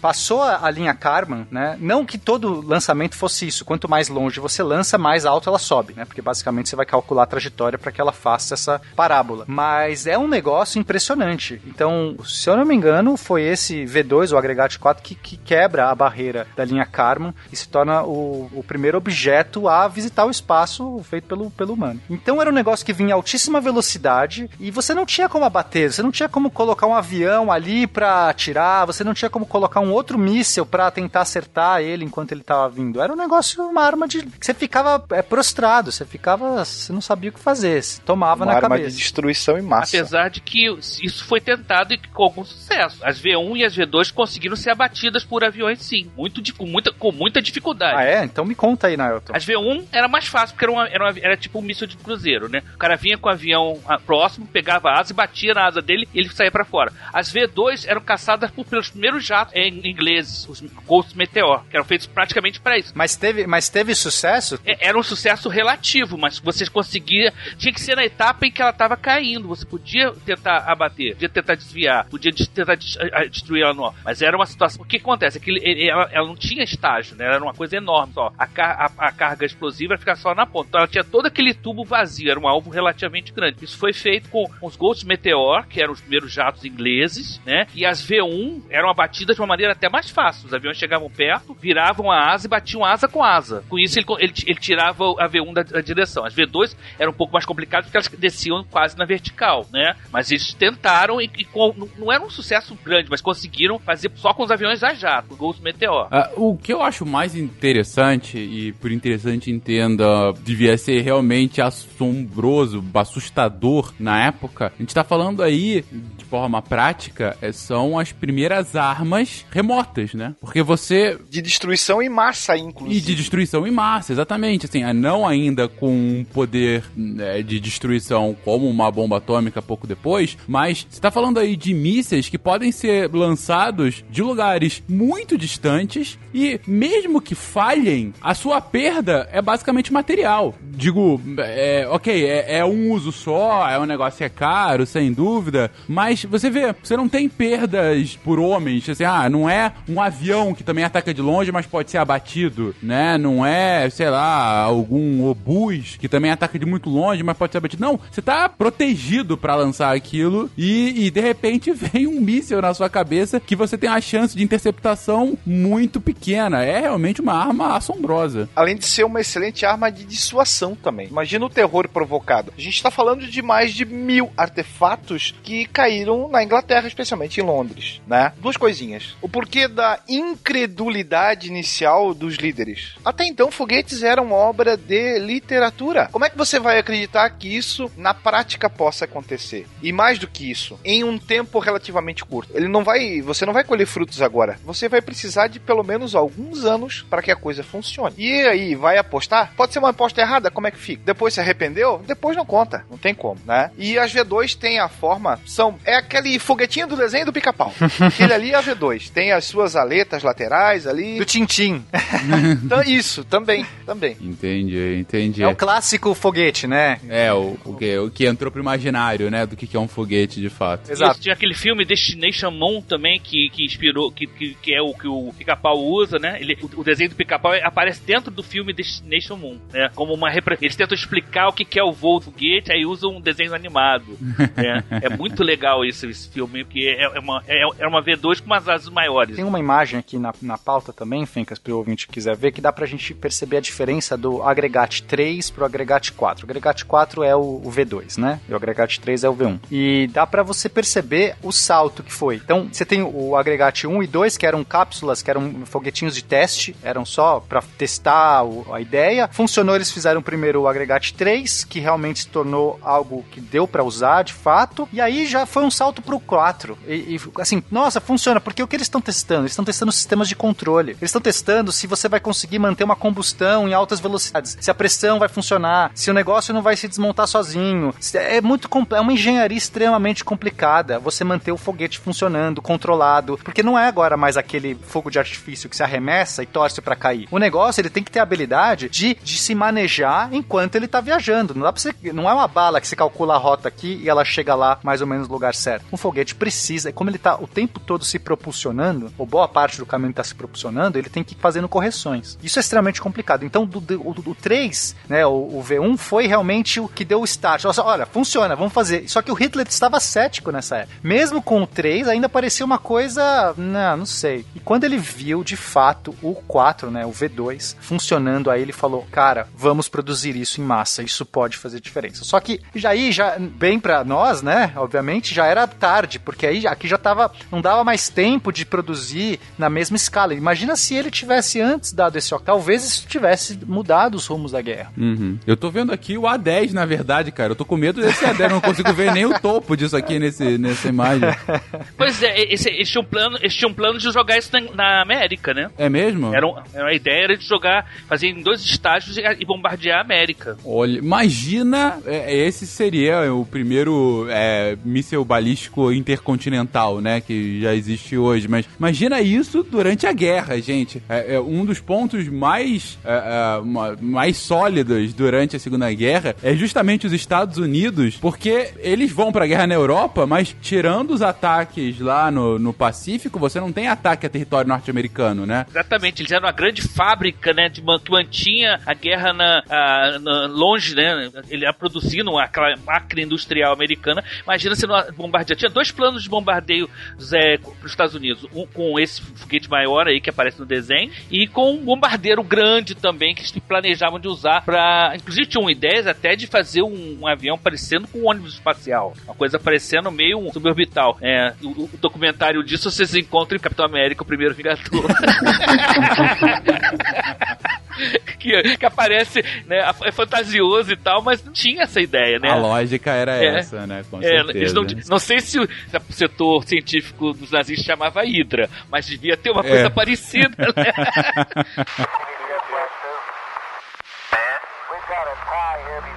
Bom, então, mas tá claro realmente o uso bélico de fato desses foguetes e como que, bom, pra nossa sorte, é, o, o, lado nazista não teve tempo suficiente para explorar mais essa nova arma. Mas aí que tá a coisa importante, Fencas. É, também foi por sorte, não, na verdade por estratégia, que o, a, os aliados conseguiram perceber a importância desse centro em Penemundi, porque eles começaram a fazer ataques. Então se tornou altamente estratégico atingir o centro de pesquisa e desenvolvimento de foguetes alemães, porque eles sabiam que também era uma questão de tempo, você não podia dar tempo ao inimigo. Né? Então, tanto é que se eles tivessem feito antes, teria talvez mudado os rumos, mas talvez não houvesse essa investida pesada para bombardear a ilha de Usedom, as coisas poderiam ter ido para outros caminhos. Mas eles conseguem fazer essa investida, enfim, aí a, a, guerra prossegue, que não vai ser um episódio sobre guerra, né? Acho que a gente não, não tem que entrar em todos os detalhes, mas uma coisa que importa é que quando termina a guerra, começa uma corrida pra pilhar, se apossar da tecnologia do inimigo. O loot. Loot, exatamente. Os nazistas foram derrotados, aí pularam aquelas caixinhas, ficaram rodando no chão e o pessoal corre. Isso, e era de quem pegar. Isso é realmente muito louco. Você vê tanto a União Soviética e os aliados correndo desesperadamente para se apossar. O que acontece? Os, os- os americanos conseguem pegar o Werner von Braun e outros cientistas. Existia inclusive uma lista. Ozenberg. Lista Ozenberg, é. Não, que assim, como é que você sabe quem são os cientistas, os caras bons, né, do inimigo? Você não. A espionagem é uma coisa, você sabe que, de, ó, esse cara é bom, mas você não tem uma lista de todo mundo ali, não é uma coisa fácil. Existia esse tal de Ozenberg, que ele é, era um alemão que fez uma lista, na época que, que os, próprios, os próprios nazistas estavam querendo é, crescer o programa deles, o que, que eles fizeram? Vamos recrutar todos os nossos cientistas para que tira eles da guerra. Por que eles estão fazendo front? Retira do front e destina única e exclusivamente para esse projeto. Exatamente. Era, né, assim que o Hitler percebeu o potencial do agregate 4, ele falou: para tudo, chama esses caras. Então quem fez essa lista foi esse, esse Ozenberg. Então ele listou lá tudo mais, eles trouxeram todos esses caras. E um polonês, Fencas. Depois que acabou a guerra, um polonês conseguiu achar essa lista, meio que num. tava no banheiro, assim, jogado num, num lixo. O cara achou essa lista. E foi graças a essa lista que os americanos puderam requisitar e procurar ir atrás e, de fato, sequestrar, né? Foi um sequestro. Na operação Clipe de Papel, eles fizeram, eles sequestraram, levaram todos esses grandes cientistas para os Estados Unidos. Com, né? Então, a, a, a contrapartida para que eles não fossem mortos, que eles não fossem torturados, que eles não sofressem, né, diversos problemas ali, foi que eles trabalhassem num programa espacial ou, ou científico. Não foi só cientistas de foguete, foi toda uma casta enorme de cientistas, mas em especial o Werner von Braun. Ele teria que então é, trabalhar num programa espacial americano. Na última das conferências dos chamados grandes líderes, que foi a de Potsdam, isso em 19 de julho de 45, né? Já na Alemanha, os líderes da, dos Estados Unidos, da então União Soviética, da Inglaterra e da França, eles decidem pela, pelo que ficou chamado a aplicação dos 5 Ds à Alemanha. Quais seriam esses 5 Ds? Desmilitarização, democratização, desnazificação, descentralização e desindustrialização. Não por acaso, no dia 19 de julho de 1945, ou seja, dois dias depois, começou a Operação Clipe de Papel, na qual você vai buscar os cérebros responsáveis e os papéis também, né, produzidos por, por toda essa equipe, com a, a função, vejam bem, criminosos de guerra nazistas. Werner von Braun era membro da SS, por exemplo, né, na qual você vai abrigar voluntariamente essas pessoas, já prevendo uma utilização muito futura. A União Soviética vai ter uma operação similar a essa, chamado Ozoaviakin. Eu lembro que a Grã-Bretanha também teve uma operação assim, chamada Backfire, e os canadenses tiveram uma operação chamada Matchbox. Todas essas quatro com esse mesmo objetivo, de tentar ali pegar um pouquinho do butim de guerra em relação à tecnologia alemã. Pilhar tecnologicamente a Alemanha. Essa era a Exato. coisa. Que coisa, gente. E os soviéticos conseguiram se apossar do, de Peenemünde. Então, enquanto os americanos ficaram com os cérebros, com os cientistas, os soviéticos conseguiram pegar os equipamentos, conseguiram realmente se apossar ali dos, de protótipos e de e mísseis que não tinham voado ainda. Então, quando a gente tem, né, no, no pós-guerra, o início dessa Guerra Fria, e, e cada um pegando toda essa tecnologia, né, sejam cientistas, sejam os materiais, a gente vai então começar essa, essa corrida armamentista para desenvolver o mais rápido possível. Então, os soviéticos, eles vão sair na frente porque eles conseguem fazer uma engenharia reversa do agregate 4, do V2, e rapidamente eles já conseguem ter um foguete, um, um foguete bem parecido, né, eles- com o agregate 4. E assim, eles conseguem transportar por terra tudo isso. Enquanto que para os Estados Unidos, obrigatoriamente, você vai ter que cruzar o oceano. Né? Não por acaso, mais de duas mil instalações alemãs vão ser completamente desmontadas do território alemão e vão ser montadas no território russo. Que coisa. Eu, eu- eu sabia que tinha havido essa fuga de cérebro, mas essa pilhagem tecnológica. Fuga, entre É, aspas. fuga, né? fuga forçada, vamos colocar essa Exato. diáspora. Um convite, né? Um convite. Até porque, durante o- os estertores da guerra, existia a ordem para você é, eliminar todos esses cientistas e os responsáveis pelos principais, pelas principais instalações, para que esses segredos não vazassem para os outros. Então, ou você comparece, estou oferecendo um asilo para você, ou a grande, aqui já funciona o grande fantasma, né? Os russos estão chegando aí, olha só o que eles já fizeram, ou entenda-se com seus irmãos, morra. Então não havia muita opção. Nesse caso, a, a União Soviética, como, como eles importaram somente a tecnologia sem ter as pessoas, eles não tiveram que lidar com a opinião pública de estamos abrigando e colaborando com cientistas nazistas. Então, para eles deve ter sido um desconforto menor do que foi pro pessoal dos Estados Unidos, né? Entendi. Por um lado, se você tem o loot do, do ponto de vista da tecnologia em si das instalações, é ok, prêmio de guerra. Agora, por outro, você tá dando refúgio Exato. àqueles caras que criaram uma tecnologia que mataram os meus irmãos, né? O mais vil dos inimigos. A mensagem é simples. O- os russos estão roubando o vilão. Os Estados Unidos levou ele pra casa. Exato. Olha só.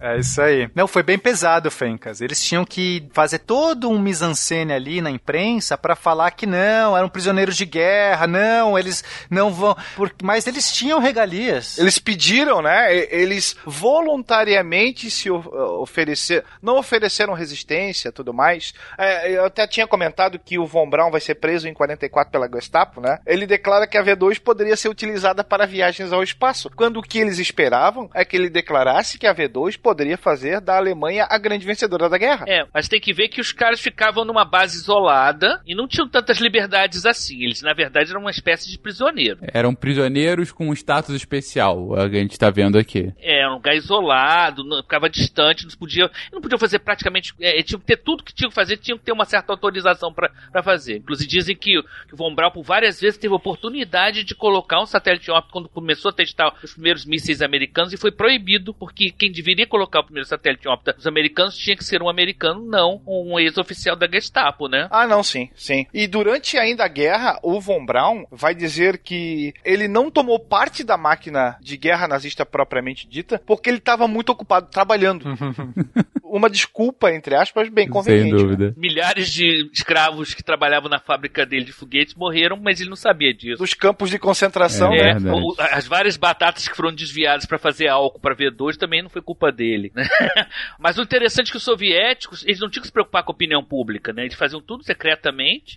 o né? grande irmão, né? Zela por ti. É, exatamente. Exato, chama, tra- trouxeram lá o Korolev lá do, do Gulag, ele deixou de ser um inimigo do Estado, né? Tem um, um documentário muito interessante que, que saiu numa banca de jornal que conta a história dos dois ao mesmo tempo, do Von Braun e, e do Korolev. E é muito interessante a gente vendo que os dois pessoas, eles nunca vão se encontrar, lógico, mas eles sempre vivem um em função do outro, né? Cada avanço que um dá, o outro, e como eles eram tratados pelos seus respectivos governos, né? Que estavam, não seus governos, mas que estavam tutoriando. Então é muito interessante. Esse filme eu, eu vou ver se eu encontro a referência. Vendeu numa banca de jornal, foi muito legal. é, é, eu não sei o nome exato aqui, mas depois eu posso colocar nas referências, porque aí você vê a história da corrida espacial dos dois pontos de vista, né? E um pensando o que, que o outro tá fazendo, o que, que o Von Braun tá fazendo. E, e o Korolev ninguém sabia nem que existia. Korolev foi uma das vítimas dos expurgos de Stalin. Ele foi considerado um traidor, um sabotador econômico. Exatamente. Nos interrogatórios ele foi, teve todos os dentes quebrados, teve o maxilar quebrado, o cara ficou arrebentado. Sim. E foi sentenciado a seis anos em um gulag. É, ele ficou tão ferrado que ele acabou morrendo depois por causa disso, consequências desses mal- do tempo que ele ficou na Sibéria. Agora, ele, ele era um segredo de Estado, né? Tinha uma história de que ninguém sabia quem ele era, ele usava um nome falso, ele, não sei, tinha um papo de que dormia em lugares diferentes, para não. Todo mundo morria de medo de- dele ser assassinado por um agente da CIA, por exemplo, né? Então tinha toda essa coisa em torno dele. É, tinha gente que nem sabia se era real mesmo, que existia ele.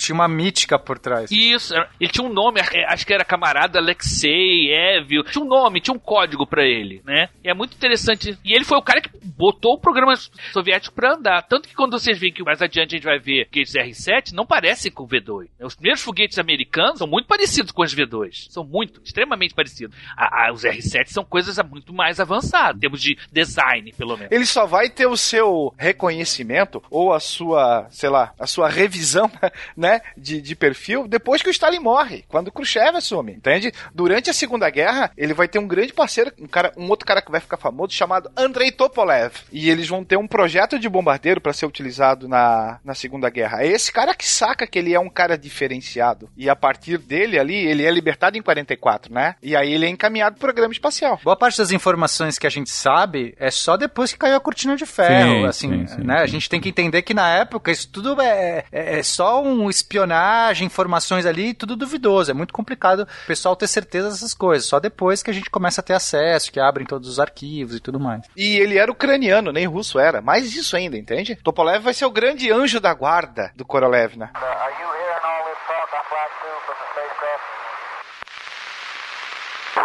Você tem uma conclusão. Esses líderes mundiais começam a, e chegam à conclusão que a sobrevivência da sua nação, ou a sobrevivência de uma nação, ou que seja de um bloco econômico, passava a depender essencialmente dos conhecimentos científicos e tecnológicos. É engraçado porque esse é o modus operandi dos Estados Unidos até hoje. Tipo, não é, não é surpresa que eles têm investimento em ciência e é prioridade ter investimento em ciência, mesmo em tempo de crise, porque eles têm esse pensamento até hoje, que eles precisam estar na ponta do desenvolvimento tecnológico para defesa, defesa militar. Então você tem que até hoje eles têm essa, esse investimento em ciência vendo é, possíveis guerras e possível soberania armamentista, sabe? E nesse campo vale tudo, né? Vale até você receber um criminoso de guerra, porque não? Von Braun era. É, 1.500 técnicos e 14 toneladas de papéis, né? Da área da ciência alemã. Basta você ver o orçamento que o exército americano tem e a NASA tem para você entender o que a Camila tá falando. Não, com certeza. Coisas de 10, 100 vezes, de 10 a 100 vezes mais, dependendo da área. É, tipo, ridículo. É, lembrando que o gasto militar americano continua sendo mais do que o gasto dos 20 próximos países somados, né, dos aliados americanos. Então, assim, é, é- é um gasto desproporcional baseado no, no mundo, né, assim, enfim. E, e desde então, muito relacionado justamente com esse desenvolvimento técnico-científico. Você tem muito de, de avanço técnico-científico norte-americano que vem de militares e que vai pro campo civil, ou do campo civil volta pros militares para ser logo aplicado, enfim. É o que o Will comentou. Nesse momento, vê-se que a soberania é, global tá, é, fica cada vez mais dependente de um avanço mais rápido dessa ciência aplicada, né? Durante o julgamento de Nuremberg, um dos, dos mais famosos nomes do nazismo, chamado Albert Speer, que foi depois ministro de armamentos, foi durante ali o terceiro Reich, ele vai ser um dos caras que vai ser sentenciado à prisão, não vai ser sen- sentenciado à morte, porque reconhece, né, a, a sua parcela de culpa dos males do regime nazista, vamos dizer assim. E o último depoimento dele é bem interessante porque ele fala mais ou menos assim, eu até anotei aqui. Esta guerra, a segunda, né, acabou vendo foguetes controlados por rádio, aviões voando quase na velocidade do som, submarinos e torpedos capazes de achar os alvos, bombas atômicas e o terrível prospecto da guerra química. Entre, olha só, entre 5 e 10 anos, a indústria bélica será capaz de lançar foguetes de um continente a outro com precisão inimaginável. Com a fusão de átomos, será possível destruir um milhão de pessoas na cidade de Nova York em segundos, com foguetes operados por menos de 10 homens. Uma nova guerra, em grande escala, resultará na destruição da cultura humana e da civilização. E com esse pensamento tão afável, continuamos aqui, mas a gente tá voltando à guerra, e, e- e o ponto aqui é, ok, é, é claro que a exploração espacial tem tudo a ver com os, essas consequências da Segunda Guerra Mundial, e tudo a ver depois com a Guerra Fria, que não é uma guerra de fato, mas, enfim, de- é uma, uma grande disputa entre os dois blocos vencedores. E eu queria justamente comentar agora sobre como que essas novas mentes em novos lugares e essas novas tecnologias em novos lugares, eles já vão se direcionando também para esse uso da exploração espacial. Ou eu acho que o mais importante dessa etapa aqui do cast é tentar entender o seguinte: como que a exploração espacial ela ganha ares de soberania global, vamos colocar assim. Quem conquistar primeiro o espaço é o vencedor, ao invés de uma guerra direta, é uma guerra por procuração, uma guerra indireta, literalmente uma guerra técnico-científica. Tá, vamos, vamos só voltar um pouquinho então na questão do, do foguete do V2, porque aí é a partir desse protótipo que os russos pegam, né? Do protótipo não, de alguns exemplares do, do V2 que os russos pegam e conseguem fazer essa engenharia reversa. Então a gente vai ter aqui o Sergei Korolev ou Karalyov na, na pronúncia russa. Belo nome. Parabéns, parabéns, hein? Papai e mamãe. Caralho, é bom. Ele com a sua equipe vão conseguir fazer essa engenharia reversa e eles vão ter em rap rapidamente, em 1948 ele já tem o R1. O R1 é uma cópia, né? Uma basicamente é o mesmo foguete, muda um pouco aqui, um pouco ali, troca acho o combustível, mas a gente tem basicamente o mesmo foguete, eles conseguiram reproduzir. E aí depois eles começam a, a investir nisso. Só que eles conseguiram melhorar muito, Fencas. Então os russos saíram na frente nessa, nesse começo. Em 53 eles já têm o, o foguete R7. O R7 é um míssil já capaz de conseguir distâncias intercontinentais. Então ele vai conseguir le- eh, levar uma ogiva nuclear para distâncias inter- intercontinentais. Então novamente aqui a gente ainda está pensando no esforço de guerra, tá? Porque eles acabaram de sair de uma guerra, estão consolidando tudo isso, investimento militar. E agora que eles estão começando a perceber que não adianta mais atacar o vizinho porque eles não estão em guerra. Não dá para testar os brinquedos novos. A partir de 49, a União Soviética também já dispõe de um artefato, de um artefato atômico. Então, aquela grande cartada dada em 45, o garotinho e o, e o gordinho, né? Correram atrás, foram rapidinho, né? Não vão ficar, não podem ficar à mercê. Já tem um rival à altura. Então, eu sei, o perigo de, destrua- de destruição mútua, ele existe. Então, eu vou trabalhar num outro campo. E aí eu olho pro espaço. É, porque eles estão em xeque, né? No momento que os dois têm bomba atômica, e agora os russos têm é, mísseis intercontinentais e os americanos estão criando seus mísseis intercontinentais, fica em xeque, acabou. Tipo, a gente não pode mais faz, atacar um outro, não pode pressionar um ou outro, porque a arma nuclear, ela é a que talvez, nesse ponto, que acaba com a guerra, né? Porque é uma coisa tão poderosa que eu não posso. A ameaça de um início de uma guerra nuclear é por demais pesado, por demais custoso. Então agora começa a se olhar para o espaço. E olha que interessante, Fencas, o mesmo míssil que pode levar uma ogiva intercontinental, ele tem capacidade de ir para o espaço, de cruzar a linha Kármán, de lançar. Ainda não temos é, como lançar satélites nesse começo, lembra, né? A gente tinha lá o Tsiolkovsky mostrou que é muito difícil e tudo mais, mas a gente já tem mísseis que podem fazer voos suborbitais e pode começar a explorar assim o espaço. A gente pode começar a lançar coisas e ver, testar, fazer ciência. E, e rapidamente eles querem. O programa, tanto russo quanto americano, muda de, de enfoque. Eles querem, né? Claro que tudo isso tem interesse militar. A gente não pode ser tolo de achar que não. Não existe pelo bem da ciência, né? Não é pelo bem da ciência. E, é, essa corrida é só um braço de guerra para eles terem mostrando pro outro quão bom eles são, porque quem ganha esse braço de guerra pode dominar né, o mundo, se conseguir ter essa soberania. É tecnologia avançada, empenho de recursos em prol de, não é? Exatamente. Aí a gente então vai ter esse R7, que vai ser um lançador de, de satélite, vai ser um veículo que já tem capacidade para lançar satélites. E vai ser inclusive esse veículo que vai lançar o Sputnik. A gente está falando aqui dos motores RD-107 e 108 movidos a querosene. E Eles têm, como o Naelton já mencionou, eles têm quatro boosters, quatro foguetes auxiliares que são colocados ao lado do foguete principal, fazendo já os desenhos de multi-estágios que o Tsiolkovsky tinha teorizado lá atrás. Eles estão implementando de fato esses desenhos de multi-estágios. E são quatro boosters. Eles vai- agora, agora vai ter um formato bem diferente, vai mudar a configuração. Você vai olhar assim o, o foguete R7, ele vai, ele parece que tem uma saia assim. Ele tem um formato diferente porque esses boosters eles não são redo- é, cilindros, eles são meio que em formatos cônicos. É realmente muito legal, muito bonito de você ver. E quando lança um foguete desse, é, assim que o, o- primeiro estágio, né, os boosters laterais são ejetados, eles, eles giram no ar e formam uma cruz. E a que ficou famosa como a, a cruz de Karalyov, né, o Korolev. E a gente tem até hoje os lançamentos da Soyuz, quando são feitos no, em foguetes, né, como os do R7, que tem também essa, essa cruz que, que acontece no céu. É bem legal de você ver os lançamentos. É uma evolução bem legal de ser vista. Não, bacana. Então, ah, já estamos começando a ver realmente o desenvolvimento e, e vendo, inclusive, tecnologias ah, paralelas de, de lançamento de foguete que também já começam a mostrar êxito. Ah, e aí? E como que isso vai evoluindo? Bom, a gente vai ter os americanos tentando a mesma coisa, só que o do lado americano demora um pouco mais. Eles demoraram muito para conseguir, como o William falou, trazer tudo isso e essas mentes e começar a produzir e tudo mais. Então eles saem atrás. Aí eles têm dois projetos. Um deles é o projeto Redstone, que é o, o projeto em que o Von Braun ficou responsável. Que a ideia era, no começo, era fazer um, um míssil também. No caso, era um míssil grande, mas de curto alcance. Era um míssil, tipo, realmente muito grande, mas de não longas extensões. E depois mudou. Eles adaptaram para fazer um lançador de satélite. Aí, quando teve essa mudança de enfoque, eles, opa, agora a gente tem que lançar satélites, porque os russos vão lançar satélite. E aí começa efetivamente, né, a partir de 1955, todo esse lado de espionagem, de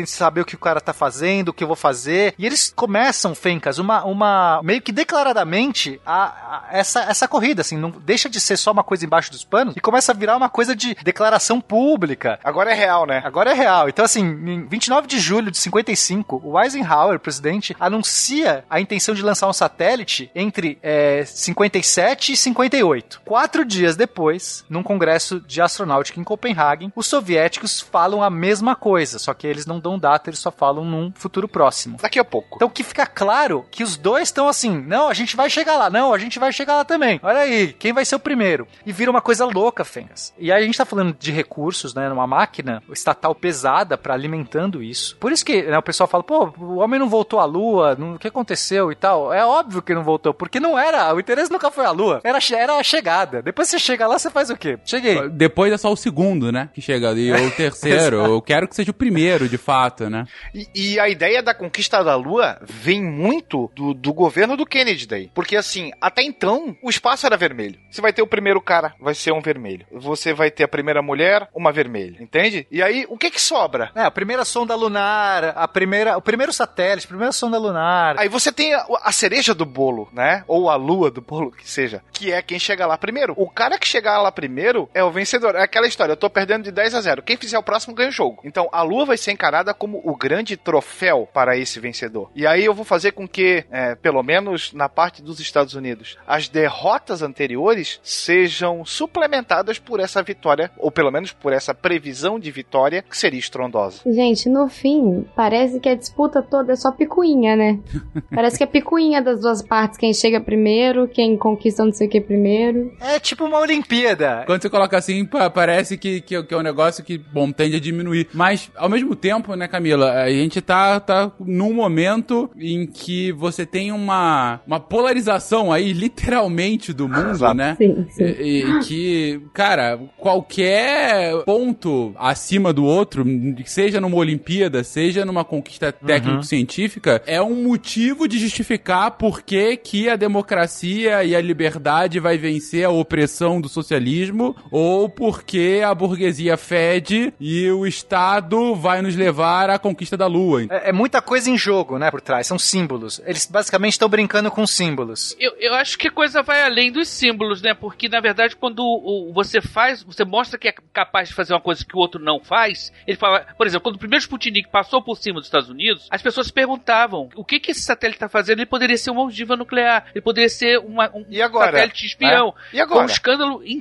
incrível. Quer dizer, é, mais, é um símbolo, mas é uma coisa muito mais forte. É, é, é, é coisa do tipo, eu posso fazer. Sim, eu acho que tem a questão do pânico que você coloca no outro lado. E me parece também que é uma questão de conquista de território, no sentido de que, ah, a gente tava numa guerra que a gente tava trabalhando em território, entre aspas, terrestre, e agora a gente tá trabalhando com outros tipos de território. Eu vou conquistar o espaço, vou conquistar a lua, vou ir pra um lugar que você nunca foi, que você provavelmente não vai ser capaz de ir. Então mostra poder, mostra pânico. É, é uma questão bem, bem interessante de se estudar, na verdade. É, é um poder real, né? É um poder real. Sim, sim. É um poder real, não é só o símbolo, mas sem dúvida a gente não pode deixar o símbolo de lado, porque foi o que o Pena comentou. É o primeiro a chegar ao espaço, é o primeiro a chegar à lua, né? É, você tem a vitória do ideal, de fato. E assim, é algo que está aos olhos de todos. Não tem como você dizer, não, acho que não foi. Será que foi? Cara, passou o bip, bip, bip aqui em cima. E aí, qual é o próximo Exatamente. passo? O cara vai soltar um foguete aqui É, na minha é, cabeça? é o potencial, né? Ele vai tirar foto da minha casa? Sem dúvida. Ó, que a Giovana comentou, é, é o medo potencial que também isso pode gerar. Não, mas essa historinha do Bip Bip aí do Sputnik, ela é bem curiosa e mostra bem essa rivalidade.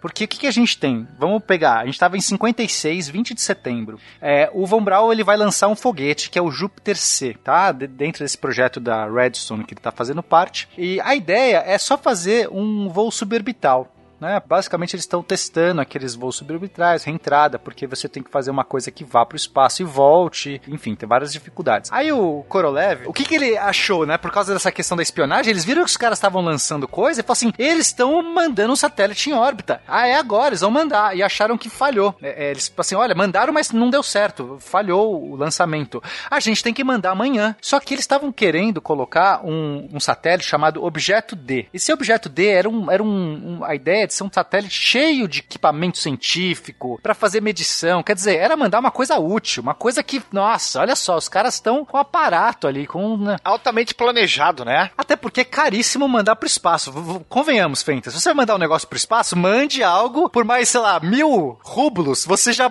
sabe, dando- sabe, por um pouquinho a mais, já vai ganhar tão caro. Manda um negócio que faz algo decente. Então eles realmente estavam com o projeto. Esse objeto D era algo muito interessante para ele poder fazer medição, tirar foto dos inimigos, etc. Quando eles viram que não tava, não ia conseguir mandar antes, aí o, o, Korolev falou assim: não, dane-se, vamos mandar uma coisa simples. Vamos mandar qualquer coisa. Manda um satélite mais simples. Korolev Banco Neto, né? Não vai dar!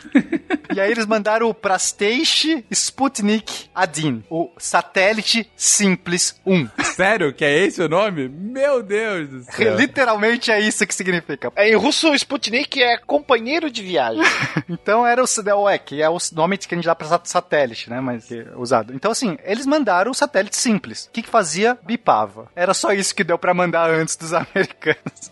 pra ter certeza que ia conseguir, né? Que eles estavam com medo que os caras fossem lançar a qualquer Mas momento. mandaram antes, né? Então isso que vale. Isso que importa. Os americanos não iam conseguir mandar antes dos russos, mas eles não sabiam, eles estavam com medo. Então deram essa eh, cartada logo, manda qualquer coisa, e, e teve o símbolo que, que deu certo, né? Aquilo que, como o Naelton falou. Fora o fato de que o sinal podia ser captado em qualquer rádio caseiro. Isso não foi feito ac- acidentalmente, né? É, tem aquele famoso filme O Céu de Outubro, não sei quem viu, que ele começa o filme numa cidadezinha do, do interior dos Estados Unidos, ah, o, o satélite passando e as pessoas se, se acumulando pra ver no céu ou ouvir no rádio. E as pessoas se preocupando, o que, que tem ali dentro? O que, que poderia ter ali dentro? Eles estão fotografando todas as nossas bases de mísseis, né? Então, quer dizer, é- é- esse bip bip, tem, inclusive tem um desenho clássico que saiu no jornal que mostra o globo da Terra, as- os Estados Unidos e, e o satélite passando exatamente em cima dos Estados Unidos. Foi um grande escândalo.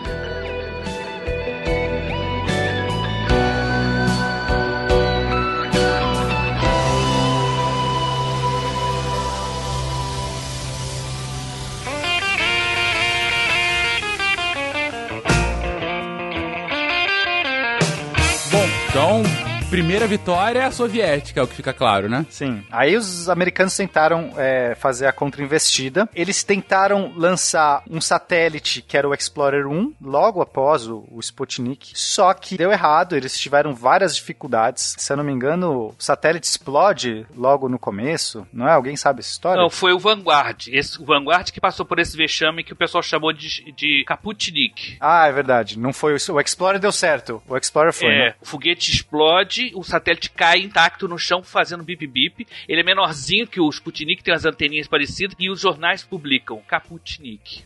Isso foi uma grande vergonha, foi grande, foi um negócio. Era um satélite, era um foguete muito comprido, parecia uma lança e que não tinha uma grande estabilidade, né? Era o Vanguard. Mais tarde eles conseguiram resolver o problema do Vanguard, mas eles ainda estavam muito fraccionados em vários programas separados, né? Cada um com o seu programa e por conta do Sputnik que se cria a NASA, né? Para tentar centralizar isso aí, né? Pra tentar ter o que? Uma, uma agência específica pra chegar nesse ponto de, de, de aplicação de tecnologia? Isso, antes tinha o exército fazendo uma coisa, a marinha fazia uma coisa, a aeronáutica fazia outra e não tinha uma coordenação. A NASA vai, vai surgir dentro desse contexto para. Tinha uma, uma, uma agência anterior, mas não, não eles modificam o nome da agência, eles dão um novo eh, papel para essa agência e que ela vai centralizar a pesquisa espacial. Então é outra coisa, é outro. É outro é- é- eles tomam uma atitude imediata para combater essa questão do, da, da falha, né? O foguete que explode, o foguete, o satélite que cai no chão fazendo bip bip. Mas o Explorer vai ser não, ele vai ser bem sucedido e vai usar um foguete do projeto do Von Braun. Primeiro a conseguir alguma coisa séria vai ser o projeto do Von Braun. Mais uma derrota norte-americana. E aí, agora temos a NASA. Vai haver algum tipo de avanço? Ah, sim, com certeza. A NASA começa a, a- a- a ter. Inclusive, o primeiro satélite científico é americano. Isso ninguém fala, né? Porque o Sputnik não tinha nenhum sensor eletrônico. Ele só fazia bip bip. Ele- aquele, aquele satélite mais elaborado que eles tinham imaginado antes, não lançaram na, na primeira vez. O, o, o Explorer 1, quando sobe, ele faz descobertas científicas. Ele descobre os famosos anéis de Van Halen. Não tem nada a ver com o conjunto, não, tá? É Van Allen, não é Van Halen. Ah, não é Van. É, o nome é diferente? É, não tem H, é Allen. Então, Van Allen, é que é é um som, cinturões de radiação ao redor da Terra, produzidos por é, partículas elétricas do Sol que são capturadas pelos campos magnéticos. Ele consegue, ele leva equipamento científico, então a gente pode dizer que é o primeiro satélite com finalidade diretamente científica. Não que o Sputnik não fez ciência, fez alguma coisa assim porque ele serviu para determinar a forma dele, o movimento, o sinal, dá para determinar ah, o efeito da atmosfera, que em grandes altitudes ainda tinha um pouco de, de moléculas de ar e tal. Ele tinha sensores de temperatura, serviu para alguma coisa científica assim, né? Teve o, o Sputnik 2, pouco tempo depois, um mês depois, acho que eles Mês lançaram o Sputnik 2 com a cadela Laika, né? Kudryavka. Kudria- Laika era a raça. Isso. Ah, olha, sério? Olha aí. Era, Kudryavik. Kudryavka que significa crespinha. Olha, Crespinha, que belo nome. É. Gente, quando eu falo isso pra, nas escolas que eu vou ensinar sobre isso, as crianças ficam isoladas. Ela subiu pra lá pra morrer? É, foi, filho. É, a vida é isso. Aí eu tenho que consolar as crianças, porque elas. Mas eles fizeram isso mesmo? Fizeram. porque eles- a, a- a tecnologia. Eu sempre falo, é muito mais fácil botar em órbita do que trazer de volta. Eles não tinham desenvolvido Não, isso. mas eles até né? falaram que havia um método pra trazer de volta, mas isso era só por conta de parecer bem na foto. Eles não É. tinham. Guerra Fria, Não, né? inclusive até hoje tem uma discussão. Não sei se vocês já, já ouviram, se vocês têm uma ideia de qual foi, que maneira que o cachorro morreu mesmo. Se foi, dizem que, que teve uma injeção de veneno para ele não sofrer. Outros dizem que o bicho morreu por causa da falha no sistema de, de condicionamento do ar. Cada um fala uma coisa, né? Eu conheço essa da falha aí do que ele morreu de frio, né? Que perdeu. Morreu, inclusive, na ida. Uhum. na ida, ou seja, Nem chegou ao espaço. ele né? não chegou vivo no espaço. Acho que não. É, ele morre antes. até. Isso eu não sabia. Porque tem uma falha de temperatura na, no, no bólido onde ele estava, onde ela estava, e ela já derrete, literalmente, na ida pro espaço. Isso eu não sabia, né? Essa história eu não conhecia, não. Cavernosa. Se eu contar isso pras crianças, então. Aí, Tanto que essas, essas histórias crespinhas, né, só vão vir a público depois do desmantelamento da cortina de ferro. Assim como a morte do Gagarin também, que foi extremamente suspeita. Foi, uma- um acidente de avião, né, e tal. Agora, interessante que mais tarde, quando eles lançam alguns cães que voltam intactos, eles se presenteiam aos, ao presidente americano, né? Dois cães, que são a Strelka e Belka. Strelka e Belka, isso. E isso, são dados de presente para a família do, do presidente americano. Eu fico imaginando que quando esses cachorrinhos chegaram, eles foram examinados de tudo quanto é jeito. Como pensar. Não, eles devem ter infectado peste bubônica nesses cachorros para passar pro presidente. Mas é uma coisa esquisita, né? É, é muito... E outra coisa gozada, já que a gente tá tocando no assunto, os russos insistiram por muito tempo em cães, enquanto que os americanos mandavam macacos. Não sei porquê. Tem alguma coisa aí psicológica, simbólica que eu não entendo. O americano mandava um macaco, eu não sabia disso. Geralmente macacos no início. Também mandaram cachorros, mas muito pouco. É, mandaram até gato, né? Agora, os soviéticos começaram com cachorro, por muito tempo ficaram com cachorros. Inclusive, diz que a, a Crespinha foi pega nas ruas de Moscou, não era um cachorro Isso, nada isso treinado, nada. Era um bicho, era um cão sarnento lá qualquer. Não. Vagava ali nas proximidades da, da- das instalações. Então aí a gente vai começar a ter é, novos satélites sendo lançados tanto pelos americanos quanto pelos russos. É, os satélites americanos, os Explorer, né, o 1, depois 2, 3 e 4, eles vão conseguir detectar esse anel do, de Van Allen que o, que o Newton já falou. É, eles vão ter outros tipos de, de equipamentos, detetor Geiger para ver radiação e tudo mais. Só que os russos de novo pontuam antes na Lua. Então os russos fazem o Luna 1 e conseguem lançar lançar. Aliás, eles lançam primeiro o Sputnik 3 e depois eles lançam o Luna 1. O Luna 1 já em janeiro de 59. E é o, o primeiro objeto, se torna o primeiro objeto a, com velocidade de escape que sai então do campo gravitacional da Terra. A ideia do Luna 1 era acertar a Lua. Era um foguete de, de impacto, né? A ideia. É, e, e tinha câmeras, e tinha sensores e tal para conseguir registrar tudo isso. É muito importante, Fencas, nesse começo, fazer esses foguetes de impacto, essas sondas de impacto, porque primeiro, você não tem nenhum jeito de pousar, certo? Você, tipo, não é um negócio que você, tem tecnologia para mandar um negócio, você não tem como pousar. Para você fazer as reentradas e também pôr em órbita, é mais difícil do que fazer o impacto. E tem uma importância do impacto que é você registrar, conseguir colher dados importantes da, da, da superfície da Lua. Ninguém sabia como era a Lua, Fencas. Ninguém fazia ideia se o negócio era uma areia movediça, se o negócio era feito de. era duro, se era, se era de queixo. Eles não sabiam. Então, assim, a ideia era assim: vamos acertar um negócio na Lua, pe é, pegar os dados enquanto ele vai chegando lá e tentar observar, usando os telescópios, o que acontece. Se vai levantar uma poeira, se vai acontecer. Tanto é que esse Luna 1, é, no meio do caminho, ele lançava um gás, agente laranja, se eu não me engano, alguma coisa assim. E a ideia era, era também mostrar para os americanos que, olha só, você- todo mundo dava pra ver na Terra, dava pra ver lá no espaço esse gás é, saindo. Então, quando estavam lá a mais de 100 mil quilômetros de altitude, eles lançaram essa bomba de gás. Os americanos, de novo, puderam olhar que realmente os russos estavam a caminho da Lua. Além deles perceberem como é que um gás se propagava no espaço, enfim, tem um monte de coisa. Um quilo de gás laranja, né? Dava pra ver a partir da Índia, se eu não me engano. Exatamente, a partir da Índia. Só que eles erraram, Fen. Erraram a mira? Foi isso? Erraram a mira, né? Porque eu sei que a lua é grande, mas é que a, a, a gente tá de longe atirando, né? Deu um atraso na hora de acionar os motores do terceiro estágio e no final das contas eles erraram. E aí o, o Luna 1 se tornou inclusive o primeiro, o primeiro objeto a sair de órbita da, do, sistema Terra e Lua e ficar em órbita ao redor do Sol, né? Também foi, os SUS foram primeiros aí também. E, e permanece até hoje em órbita. Até, é, Deve estar por aí. Olha só. Imagina no futuro o pessoal caçando isso como relíquia espacial. Ah, sem dúvida, legal, né? ia ser bacana. Ou isso caindo na Terra, junto com o Nibiru. Não, por favor, nada de nibirutices, por favor. A gente fala de astronomia, a gente tem que trazer Nibiru pra pauta. Mas, caramba, aí agora vale o meme do errou pra, pra falar disso, porque realmente errar a lua, não, sério, eu tô brincando, claro que, que é um negócio, pô, deve ser difícil pra caramba, se quer chegar Você próximo. imagina a ciência aplicada pra fazer isso, né? Não, a, a quantidade de cálculo que deve ser feito pra, enfim, no momento certo, acionar os motores. Você disse, né, Pena? O problema foi ter acionado o motor tarde demais, né? foi tarde demais, é um pouquinho mais É o tarde. 13 terceiro trabalho de erro, praticamente. Então, Fencas, assim, para entender um pouco, né, da complexidade disso. Como é que a gente sabe que um satélite está em órbita, o local exato da órbita que ele está?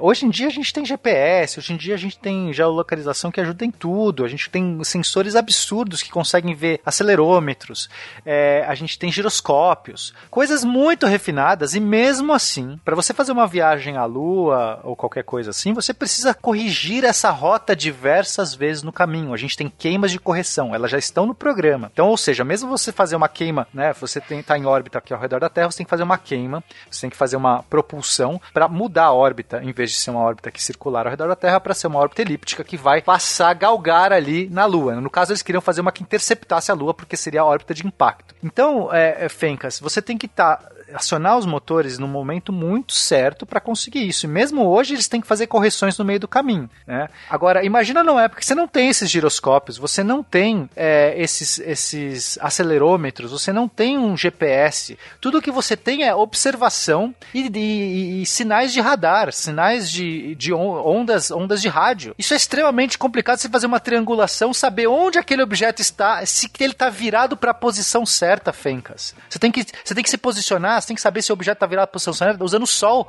A luz que incide nas placas, nos sensores solares ali, eles solares que eu digo, não células solares, em sensores que detectam luz, né? Você não vai parecer que eles, eles não tinham células solares. Mas é para você conseguir ter uma noção da direção que esse objeto que está voando num lugar que você não faz onde, faz ideia A exatamente onde. milhares de quilômetros, né? Exatamente, uma velocidade altíssima, distante de você, que está tentando te dizer onde está, usando um sinal de rádio meia boca, que pode ter uma imprecisão enorme, e você tem que falar, agora acione o seu foguete para você chegar à Lua. É complexo. É, pra vocês terem uma ideia, até o programa Apollo, vários observatórios óticos mesmo na Terra eram usados para fazer aferição de posição de naves espaciais. O, o- Brasil, inclusive, participou durante o programa Apollo com alguns, alguns eh, observadores no Brasil, é, fiz- é, no Observatório Nacional em São Paulo também, fizeram fotografias de, da Lua e de posições e tudo mais. Ou seja, havia estranhíssimo de imaginar usar telescópios para apontar para localizar é, satélites em órbita. Mas naquela época isso era, ainda era necessário. E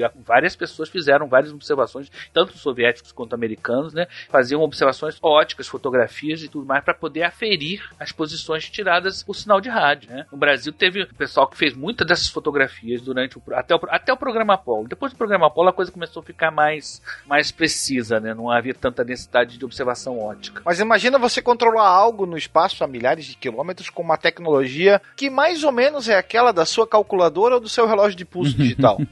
É, a gente está jogando há 60 anos, mais ou menos, no passado. Para nossa história, é isso é, é ontem, né? Mas assim, a, a tecnologia que se dispunha, a tecnologia de ponta que se dispunha, era mais ou menos Sim, essa. sim, sim. É, não é à toa aquelas comparações que volta e meia a gente faz com a vinda dos europeus para as Américas e essas viagens é, iniciais, né, saindo da Terra, chegando em órbita, chegando à Lua, porque, claro, devido às proporções, devido ah, aos seus contextos históricos, está falando aí de empreitadas muito maiores do que a tecnologia poderia prover um auxílio e ainda assim eh, com êxito no final, com perdas no caminho, com, ah, enfim, vários fracassos, mas chegando êxito no final, né? Então isso eu acho é, é- é invejável, de fato, quase tirar de pedra o que já foi feito nesse momento, né? A teimosia humana venceu, né? A teimosia vence. Veja bem, a gente, tá, a gente tá vendo na prática algo que tinha sido teorizado há 40 anos antes. Olha o tempo que se levou. Sim, Né? Pra sim, sair do sim, papel sim. e se construir algo, né, realmente concreto que fizesse aquilo que estava previsto no papel. Uhum. Não, sem dúvida alguma. Bom, mas a Lua continua sendo a meta, a meta tanto de russos quanto de americanos. E chegamos então ao grande programa norte-americano, ou talvez o primeiro, um, um famoso programa america- americano, o programa Mercury, justamente para que é, esse objetivo fosse alcançado. A gente já tá aí com voos é, orbitais, a gente já tá aí com animais no espaço, mas o objetivo é chegar à Lua. Os russos lançaram ainda a Luna 2 e a Luna 3. E a Luna 3 conseguiu ter as primeiras fotos, ela conseguiu fazer órbita, né, é, dar a volta pela, pela Lua. Inclusive no lado oculto, né? Exatamente, são as primeiras fotos do lado oculto da Lua. E a gente, é, novamente, o imaginário, da, a gente não sabia, as pessoas não sabiam o que tinha do lado oculto da Lua. É, a Lua, gente, está sempre apontando uma mesma face para a Terra, tá? Ela gira ao redor da Terra, mas ela, ela também gira no seu eixo de tal jeito que ela sempre aponta o mesmo rosto pra gente. Então havia um frisson, podia ter uma civilização alienígena, por que não? E é, embora as fotos são muito ruins que ela consegue enviar, mas é o primeiro também objeto. Os russos pontuam muito na Lua. Eles- ele consegue mandar a primeira que errou, depois acerta e depois ainda consegue as primeiras fotos do lado oculto. Aí sim os americanos, ok, temos que fazer é, uma nova investida. A gente já perdeu, a gente já perdeu esse começo. Sondas, é, não pontuamos em satélites, não pontuamos em sonda, não pontuamos em animais. E repara o senso de emergência, né? O Sputnik é de 57. A Lunik 3 ou Luna 3, que é essa sonda que, que é lançada e que tira as fotos da Lua, é de 59, é dois anos depois só. Então você tem um bip bip, dois anos depois você tem um cara tirando foto pra você do, da face oculta da Lua, algo que você nunca fazia nem ideia de como era. Mais uma conquista e, e, enfim, mais uma vez, interessante vocês terem colocado isso da face oculta. A gente volta ao, ao início do cast, né, do imaginário, de como que a, a conquista técnico-científica, ela acaba respondendo e, de certa forma, matando ou mais instigando ainda mais o que poderia ter lá. Aqui, Fencas, é, o simbolismo ele, ele entra muito forte, porque não sei se você lembra do Goddard que falou: olha, eu acho que poderemos conseguir, poderemos lançar um objeto que vai até a Lua. Isso. E aí todo mundo riu, toda a imprensa riu. E agora quem tá rindo? Quem tá rindo são Exatamente. soviéticos. Pena que ele morre em 45, né? Ah, mas ele está olhando para todos e rindo e falando: Eu tenho um centro da NASA com meu nome, vocês não. Eu falei que dava, né? Exatamente. Isso é, é fantástico. E, e quanto tempo, né, Pena? Sei lá, 40, 50 anos depois, né? Sim, é, é curto se você for pensar. A existência de uma pessoa, não é que o cara tava sendo visionário assim pra, né, daqui dois séculos, Nostradamus. É, ou seja, um cara que fez bullying com o Goddard quando adolescente chegou à velhice e, opa, foi mal, É. eu eu estava errado, você estava certo. Exatamente. Bom, e agora que a gente chega de fato ao programa Mercury. É, aí o programa Mercury tem outros objetivos. É, eles eles estão agora os americanos estão focando na questão do homem, porque é, eles se eles perderam tudo, Fencas, o que resta? Pôr o primeiro Já tinha ido a vaca e a corda pro brejo, né?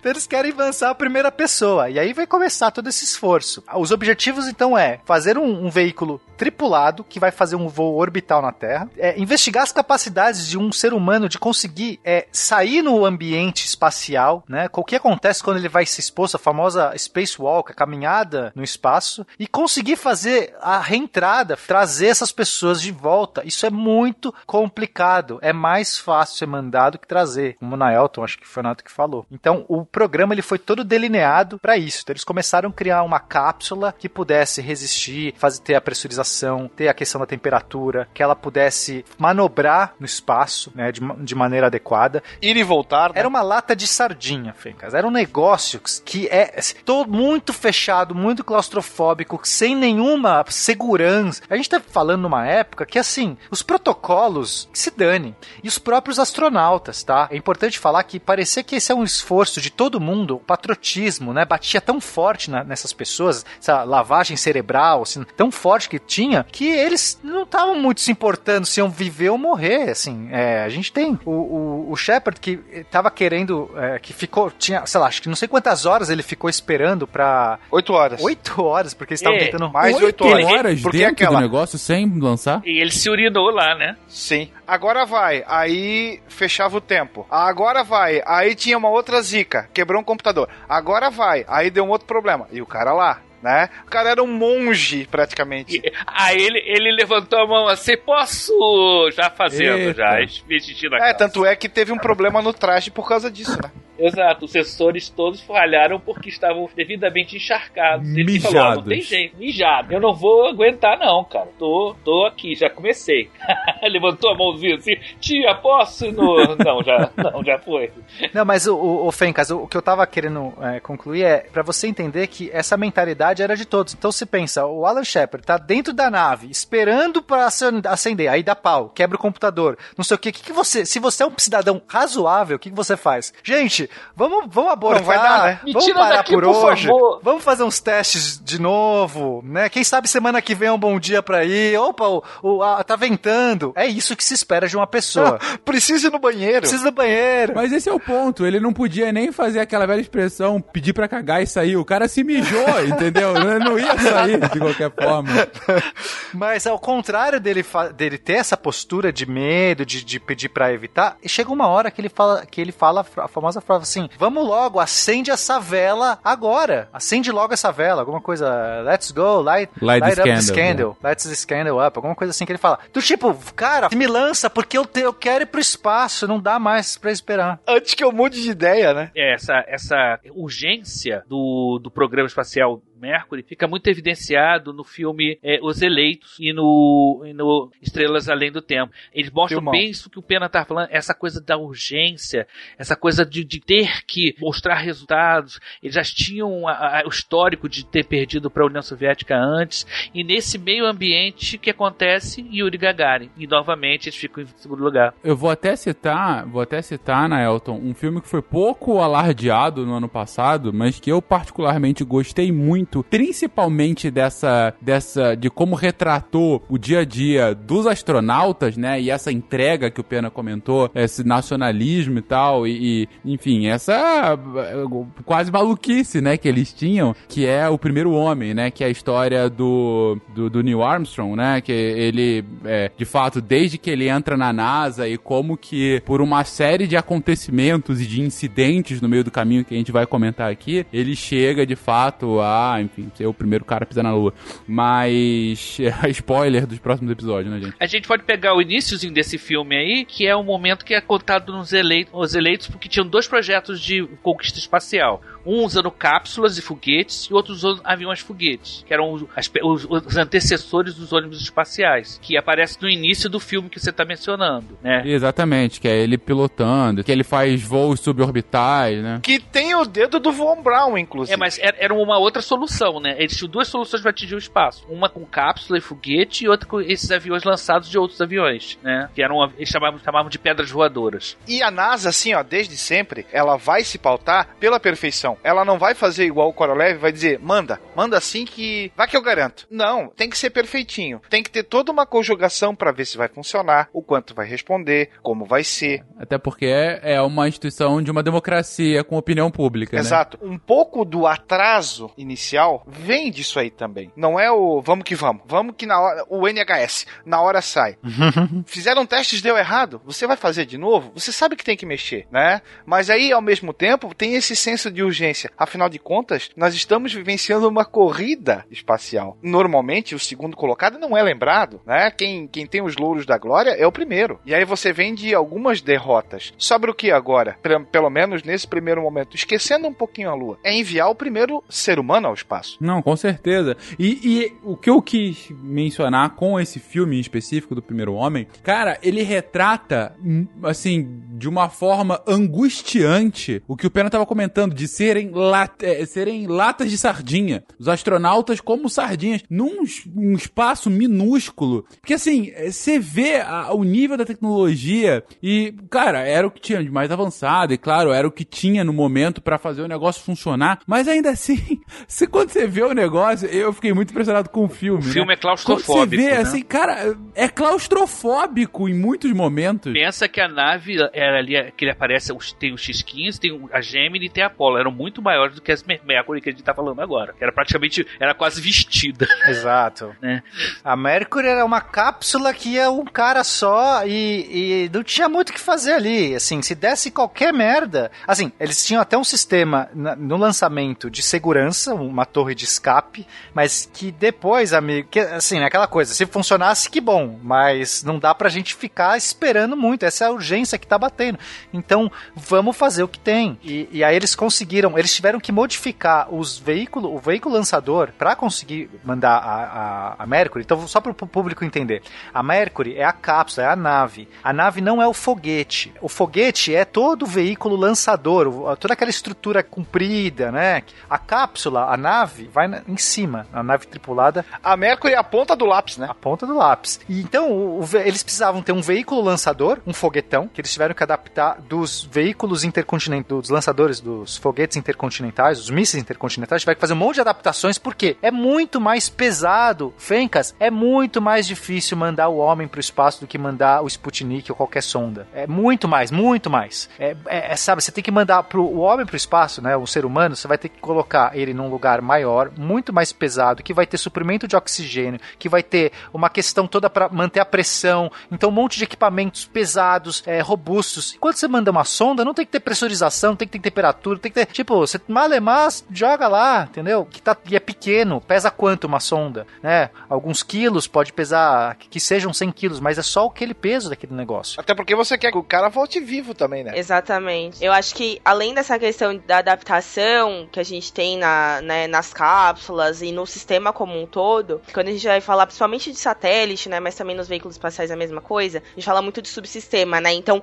o homem é quase como se fosse um outro subsistema. Então, a gente tem que testar todas as condições no ser humano também e numas condições totalmente adversas do que o astronauta tá acostumado a viver e se desenvolveu para, né? Então, é nesse sentido que vai surgir também os, os treinadores de, de treino físico mesmo do astronauta para conseguir sobreviver às variações de temperatura, é, de pressão, aceleração, é, a, a gravi- microgravidade, etc. Então, é, é realmente mil vezes mais complexo do que, enfim, mandar uma sonda ou, ou mandar qualquer outro veículo que não, que não esteja ocupado por um ser humano, né? É, esse negócio da gravidade, as acelerações que você enfrenta na subida e na reentrada são realmente esforços enormes. E se você não tiver um atleta, uma pessoa preparada, uma pessoa que saiba. Então esses caras eram pilotos, pilotos de jato, eram pessoas que tinham que estar capacitados para vivenciar essas acelerações enormes.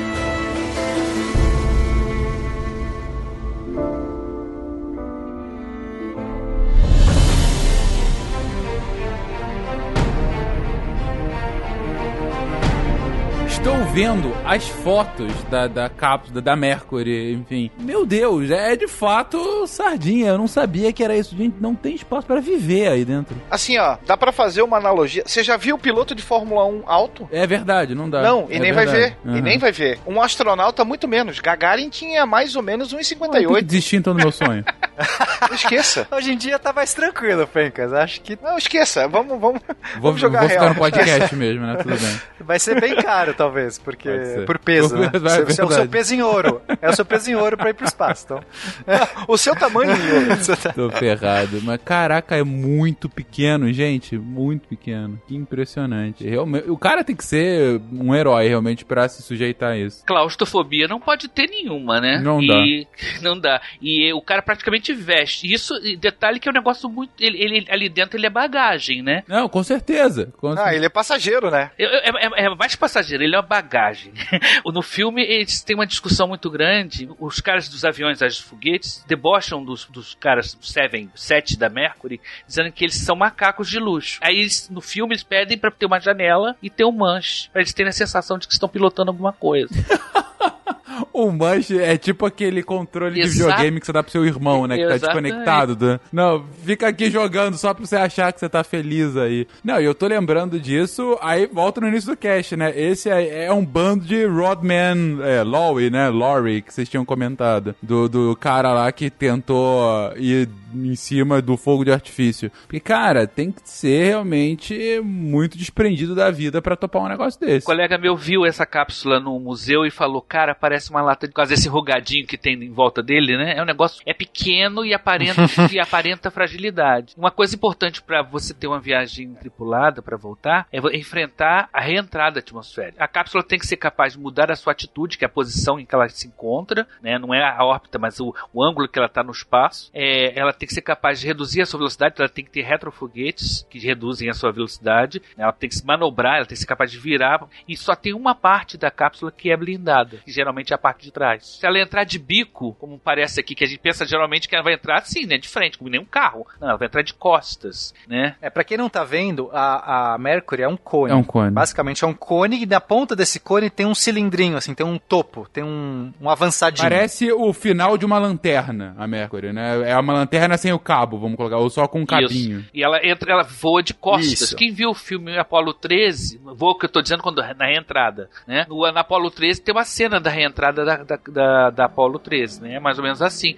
Então, e, e o detalhe, o retrofoguete da- das Mercurys eram, presos, eram presos por correias. Era muito improvisado. Não, é um negócio muito absurdo, né, Naelton? Você pensar isso. Pré-histórico, né? É, porque vamos entender, assim, por que, que eles precisam de retrofoguetes, né? Se você tá. Quando você entra em órbita na Terra, se você não fizer mais nada, você vai ficar em órbita pra sempre. Você vai ser, virar um satélite girando. Pra você voltar, você tem que fazer mais uma queima em algum momento. Você tem que acionar uns propulsores. Então essa nave, ela tem esses propulsores. Só que esses propulsores, depois que você aciona, você quer se livrar daquilo, né? Você não precisa manter aquilo. Então o que, que eles faziam? Eles tinham esses propulsores colocados na parte de trás, nessa parte mais bojuda do cone, a parte mais larga do cone, que acionava-se os propulsores, depois que aí mudava-se a órbita, ou seja, vai colocar numa órbita de reentrada, então a nave vai começar a lamber a atmosfera, e aí eles ejetavam esses propulsores, esses retrofoguetes, para que essa parte mais bojuda do cone vire o escudo protetor. Porque se eles não se livrassem do negócio, o negócio ia pegar fogo, ia comprometer ah, toda a estrutura da nave. Então eles têm que tirar com o quê? Com essas, é, é, essas braçadeiras, essas co- correias, são correias presas. O, o astronauta lá dentro puxava uns comandos que liberava a correia, Fencas. É um negócio muito assim, improvisado quando você olha. Meu Deus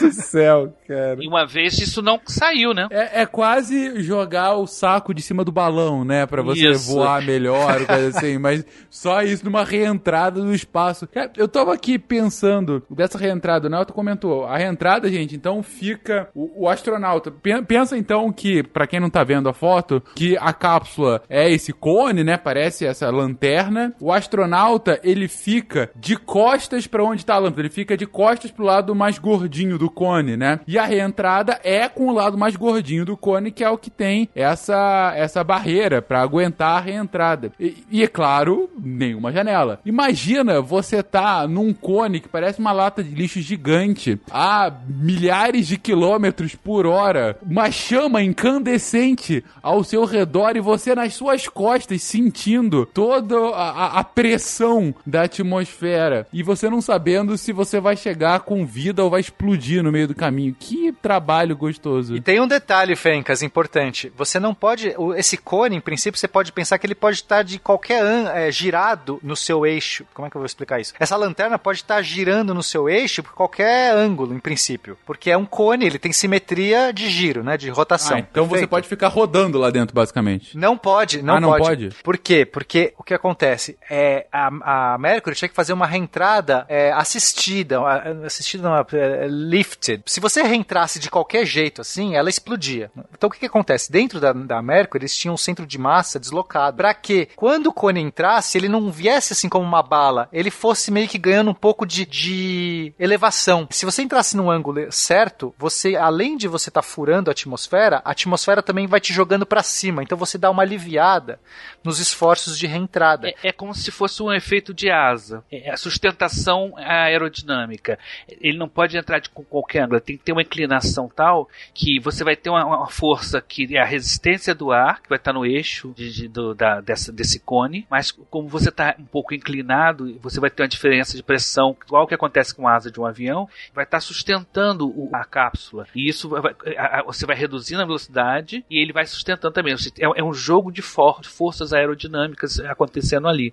Detalhe que aquela, aquela, esse retrofoguete que está preso atrás por correios, num dos voos, acho que no primeiro, se os colegas lembrarem qual foi, acho que foi o White, que a- a- o negócio não saiu. Não saiu e começou a queimar em cima do escudo. E quando ele reentrou, ele falou: Olha, eu tô vendo umas manchas brancas aqui, não sei o que, que é, o que, que é. Não, nada, é normal. Por que, que vou falar o cara, pro cara que, que o retrofoguete não saiu? Não, não vou falar, né? E ele, ele reentrou com um retrofoguete preso, que era uma coisa que era para ter sido solta antes, né, para que o, o, o- o escudo. Porque imagina, é uma massa a mais na frente de um escudo, é um, é um material, inclusive, incandescente. Eu acho que, se eu, não me, engano- se eu não me engano, era combustível sólido, né? né? Sim, é, combustível sólido que eles usavam e modi- modificava a aerodinâmica também, quer dizer, prejudicava, podia mudar, podia ser um desastre, poderia ter comprometido voo. ter sido um desastre. E não contaram nada pra ele, né? Porque ele falou: tô vendo umas coisas brancas aqui. Ele, não, não, deixa pra lá, é normal. Não era normal coisa nenhuma. Eles estavam lá com os dedos cruzados pra que nada acontecesse. E o cara voltou, né? Isso tudo acontecendo já de- é, depois que o Gagarin já tinha ido e voltado, né? Sim, é.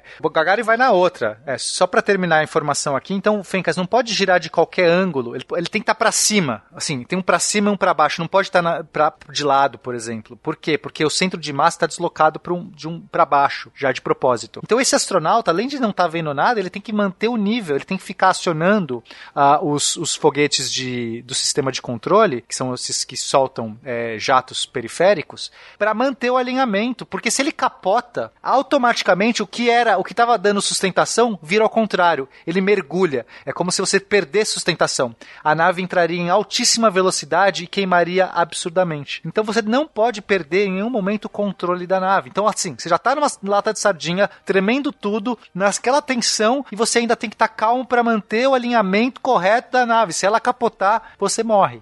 Só isso. Que ótimo. Realmente, ou seja, a- cara, é- é, eu até perdi as palavras aqui. Que coisa bizarra. É, é, que, e isso até hoje é assim, mais ou menos, gente? Ou só pra ter um, um spoiler de hoje em dia, já tá bem melhor. Não, hoje, hoje é tudo automático. Hoje em dia a gente tem todo um processo para certificar as naves para uso humano. Isso tudo, assim, a gente agora a gente tá vivendo na era de ouro do, dos, né, do, do- do ponto de vista do astronauta. As coisas não saem. Se qualquer teste que não passou, então recentemente a gente teve inclusive um teste que a, a, a Dragon, a cápsula lá do Elon Musk, não passou. Isso vai atrasar muito a, a- os, os testes tripulados, porque eles. Opa, falhou um negocinho aqui, tem que corrigir, não sei o quê. Isso não, a gente, num, num ambiente de corrida espacial, isso não existe, Fencas. Inclusive, quando a gente for ver que os russos, quando eles vão fazer a, a, a, a Voskhod, que é a, a sucessora da, da Vostok, eles vão fazer um negócio inimaginável, mas depois isso é pro próximo casting.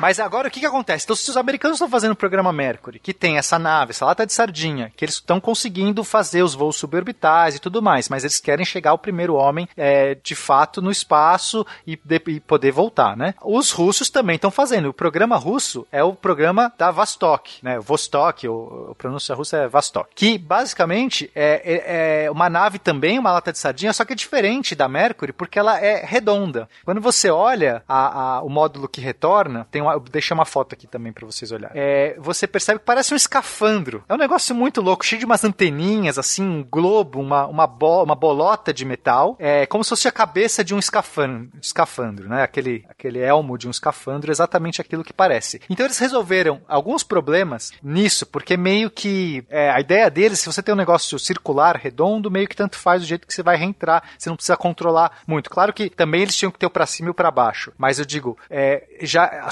superfície de um cone é mais complexa de você manusear quando você vai reentrar. Eles foram por mais simples, vão fazer uma coisa meio esférica e é nisso que a gente vai. Só que a Vostok, ela não tinha um sistema para que você pudesse pousar com o astronauta, Fen. Você tinha que ejetar o astronauta.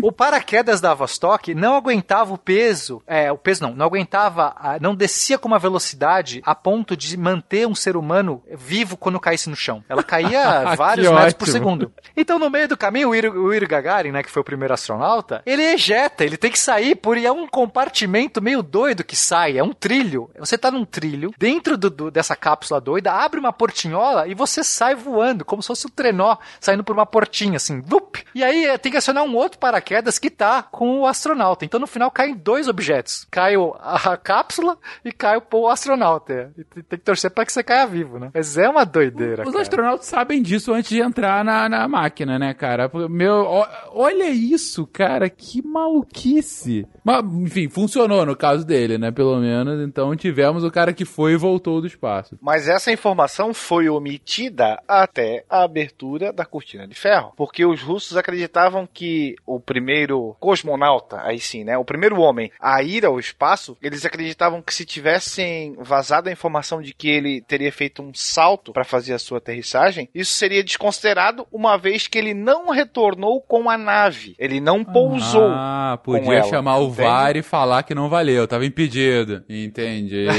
Exato, exatamente. Isso é mantido Entendi. em Olha segredo. só que coisa. Eu, eu também questionaria isso na justiça desportiva depois. Pô, não, não vale, não voltou com a cápsula. Mas que coisa. Não, eu tô impressionado com a engenhosidade, gente. De fato, ah, não cabe, pô, coloca um paraquedas dentro do paraquedas e aí ele salta. Meu Deus do céu, que coisa maravilhosa. Era uma coisa doida, Fenca, assim, que é, não tinha sido testado adequadamente. Eles não conseguiram, eles só, o teste final, o teste valendo, era um só, que era com o cara lá.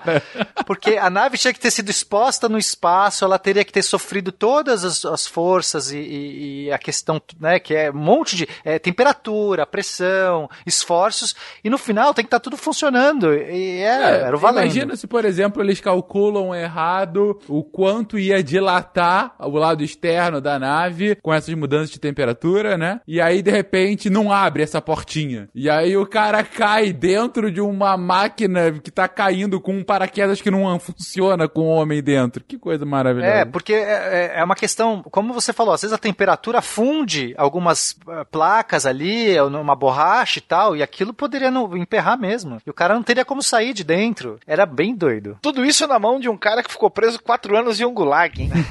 Que coisa, cara. Agora é hora da vingança. Imagina. Que bizarro. Bom, mas então a gente teve, né, então, é, em 12 de abril de 61, a gente teve, então, o Yuri Gagarin a bordo da Vostok, ele conseguiu fazer esse voo, é, é, deu, quantas órbitas ele fez ao redor da Terra, gente? Alguém? Só deu uma volta. Só uma volta? Sim, porque eles tinham medo que desse algum problema. Deu uma volta e, e interromperam ele. 108 minutos de missão. Sabe o tamanho daquela porcaria, Pena, pra dizer só uma volta? O importante pra eles era ter o astronauta pra passear pelo mundo todo dizendo como é maravilhoso o camarada e o seu sistema espacial maravilhoso soviético comunista. Mas é, mas sem dúvida. É a- aquilo que a gente volta no- do, do símbolo, né? O, o símbolo Sim. que, enfim, eles conseguiram o que os americanos não fizeram antes. Os americanos estavam com esperança que eles iriam conseguir. Né? É, tava assim realmente questões de dias, de atraso de missão, de condições de testar. Por isso que a gente vê realmente essa comoção dos próprios astronautas, porque o cara tá, o cara tá num sentimento patriótico, sentindo toda aquela pressão e também de entrar para a história, né? De se tornar o grande, pô, sabe? A vida espaço, humana às né? vezes, às vezes fica pequena diante desses promessas todas, Claro. né? Desse simbolismo todo. Mas aí tomaram esse baque. Pouco antes do primeiro lançamento americano, os soviéticos foram lá e carimbaram, e aí perderam de novo. Então, o, a- o projeto Mercury funcionou em várias coisas, eles, eles conseguiram testar tudo que eles quiseram testar, mas perderam novamente o, o primeiro lugar. Mas os americanos voltariam a vencer e triunfariam nessa nossa conquista, chegariam à Lua, com, seriam os primeiros a chegar à Lua, seriam aqueles que fariam, a- fincariam sua bandeira em solo lunar. Mas isso, isso a gente vai continuar nos próximos episódios, porque esse episódio já está gigantesco. Viemos desde os antigos e o chinês maluco com seus fogos de artifício passando pelos doidos do início do século, aos foguetes utilizados na durante a Segunda Guerra Mundial, os espólios da Segunda Guerra Mundial, o início da corrida ideológica entre russos, entre soviéticos e americanos, chegando a, de fato, as primeiras missões no espaço e as derrotas norte-americanas para os soviéticos. Próximos passos no próximo episódio. Vocês querem fechar com alguma coisa do tipo os últimos serão os primeiros, os americanos serão vingados? Fencas, eu queria só contar uma curiosidade que a gente aprende na, na faculdade de engenharia espacial. Reza a lenda que o Yuri Gagarin, quando ele, antes dele entrar na, no, no veículo espacial, ele resolveu fazer uma pausa pro xixi e ele fez xixi na roda do veículo espacial. E também reza a lenda que até hoje o pessoal faz xixi na roda do veículo espacial pra dar sorte. E daí. Isso não é lenda, não. Isso é fato. É, isso é o fato. E daí a questão é como que as meninas fazem, né? Porque meninas também vão pro espaço. Então reza a lenda também, daí o Nelton pode me falar se é verdade ou não, que as meninas levam o xixi num potinho e jogam na roda do veículo espacial pra manter a tradição. Ah, das meninas eu não sabia. Eu só sabia que os astronautas realmente têm a paradinha do xixi lá. Já tem um lugarzinho todo lá corroído lá de tanto. na, na, na, torre de lançamento. Inclusive, acho que tem um filme mostrando ele fazendo isso. Não com, mostrando as partes do cara, Meu mas ele chega lá Deus. e tem toda uma tradição, né, do lançamento das naves soviéticas. Tem, um, tem que vir um padre para benzer, né, um padre... Pra benzer. Padre, como é que é, ortodoxo, né? Tem o xixizinho lá. A das meninas eu não sabia e fiquei sabendo agora. Eu estou surpreso pela quantidade de citações a xixi nesse episódio, mas ok. É porque viajar no espaço dá vontade de se mijar mesmo, de medo. Vou, tô vendo. O cara que vai comandar a missão, ele usa a mesma cueca que o Yuri Gagarin usou. Que eles vão sempre usando que é pra dar sorte. Pra dar sorte, né? Nunca lavou, né? Nunca, a mesma. É a mesma. Ah, as Mercury eram todas número 7. Né? Era, todas elas eram. Era, era Amizade sétima, Aurora sétima, Sino da Liberdade. Nenhuma delas tinha um número. E eram sete caras. Todos eram sete. O que move a ciência é a superstição. Exatamente. Porque ciência não importa. O que importa Exatamente. é a superstição por trás. Essa, essa é a conclusão desse episódio.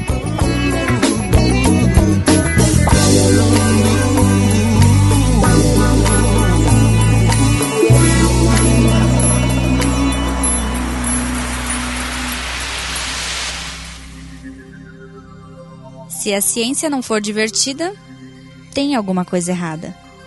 Tem que ser divertida. A coisa mais divertida que tem é a ciência.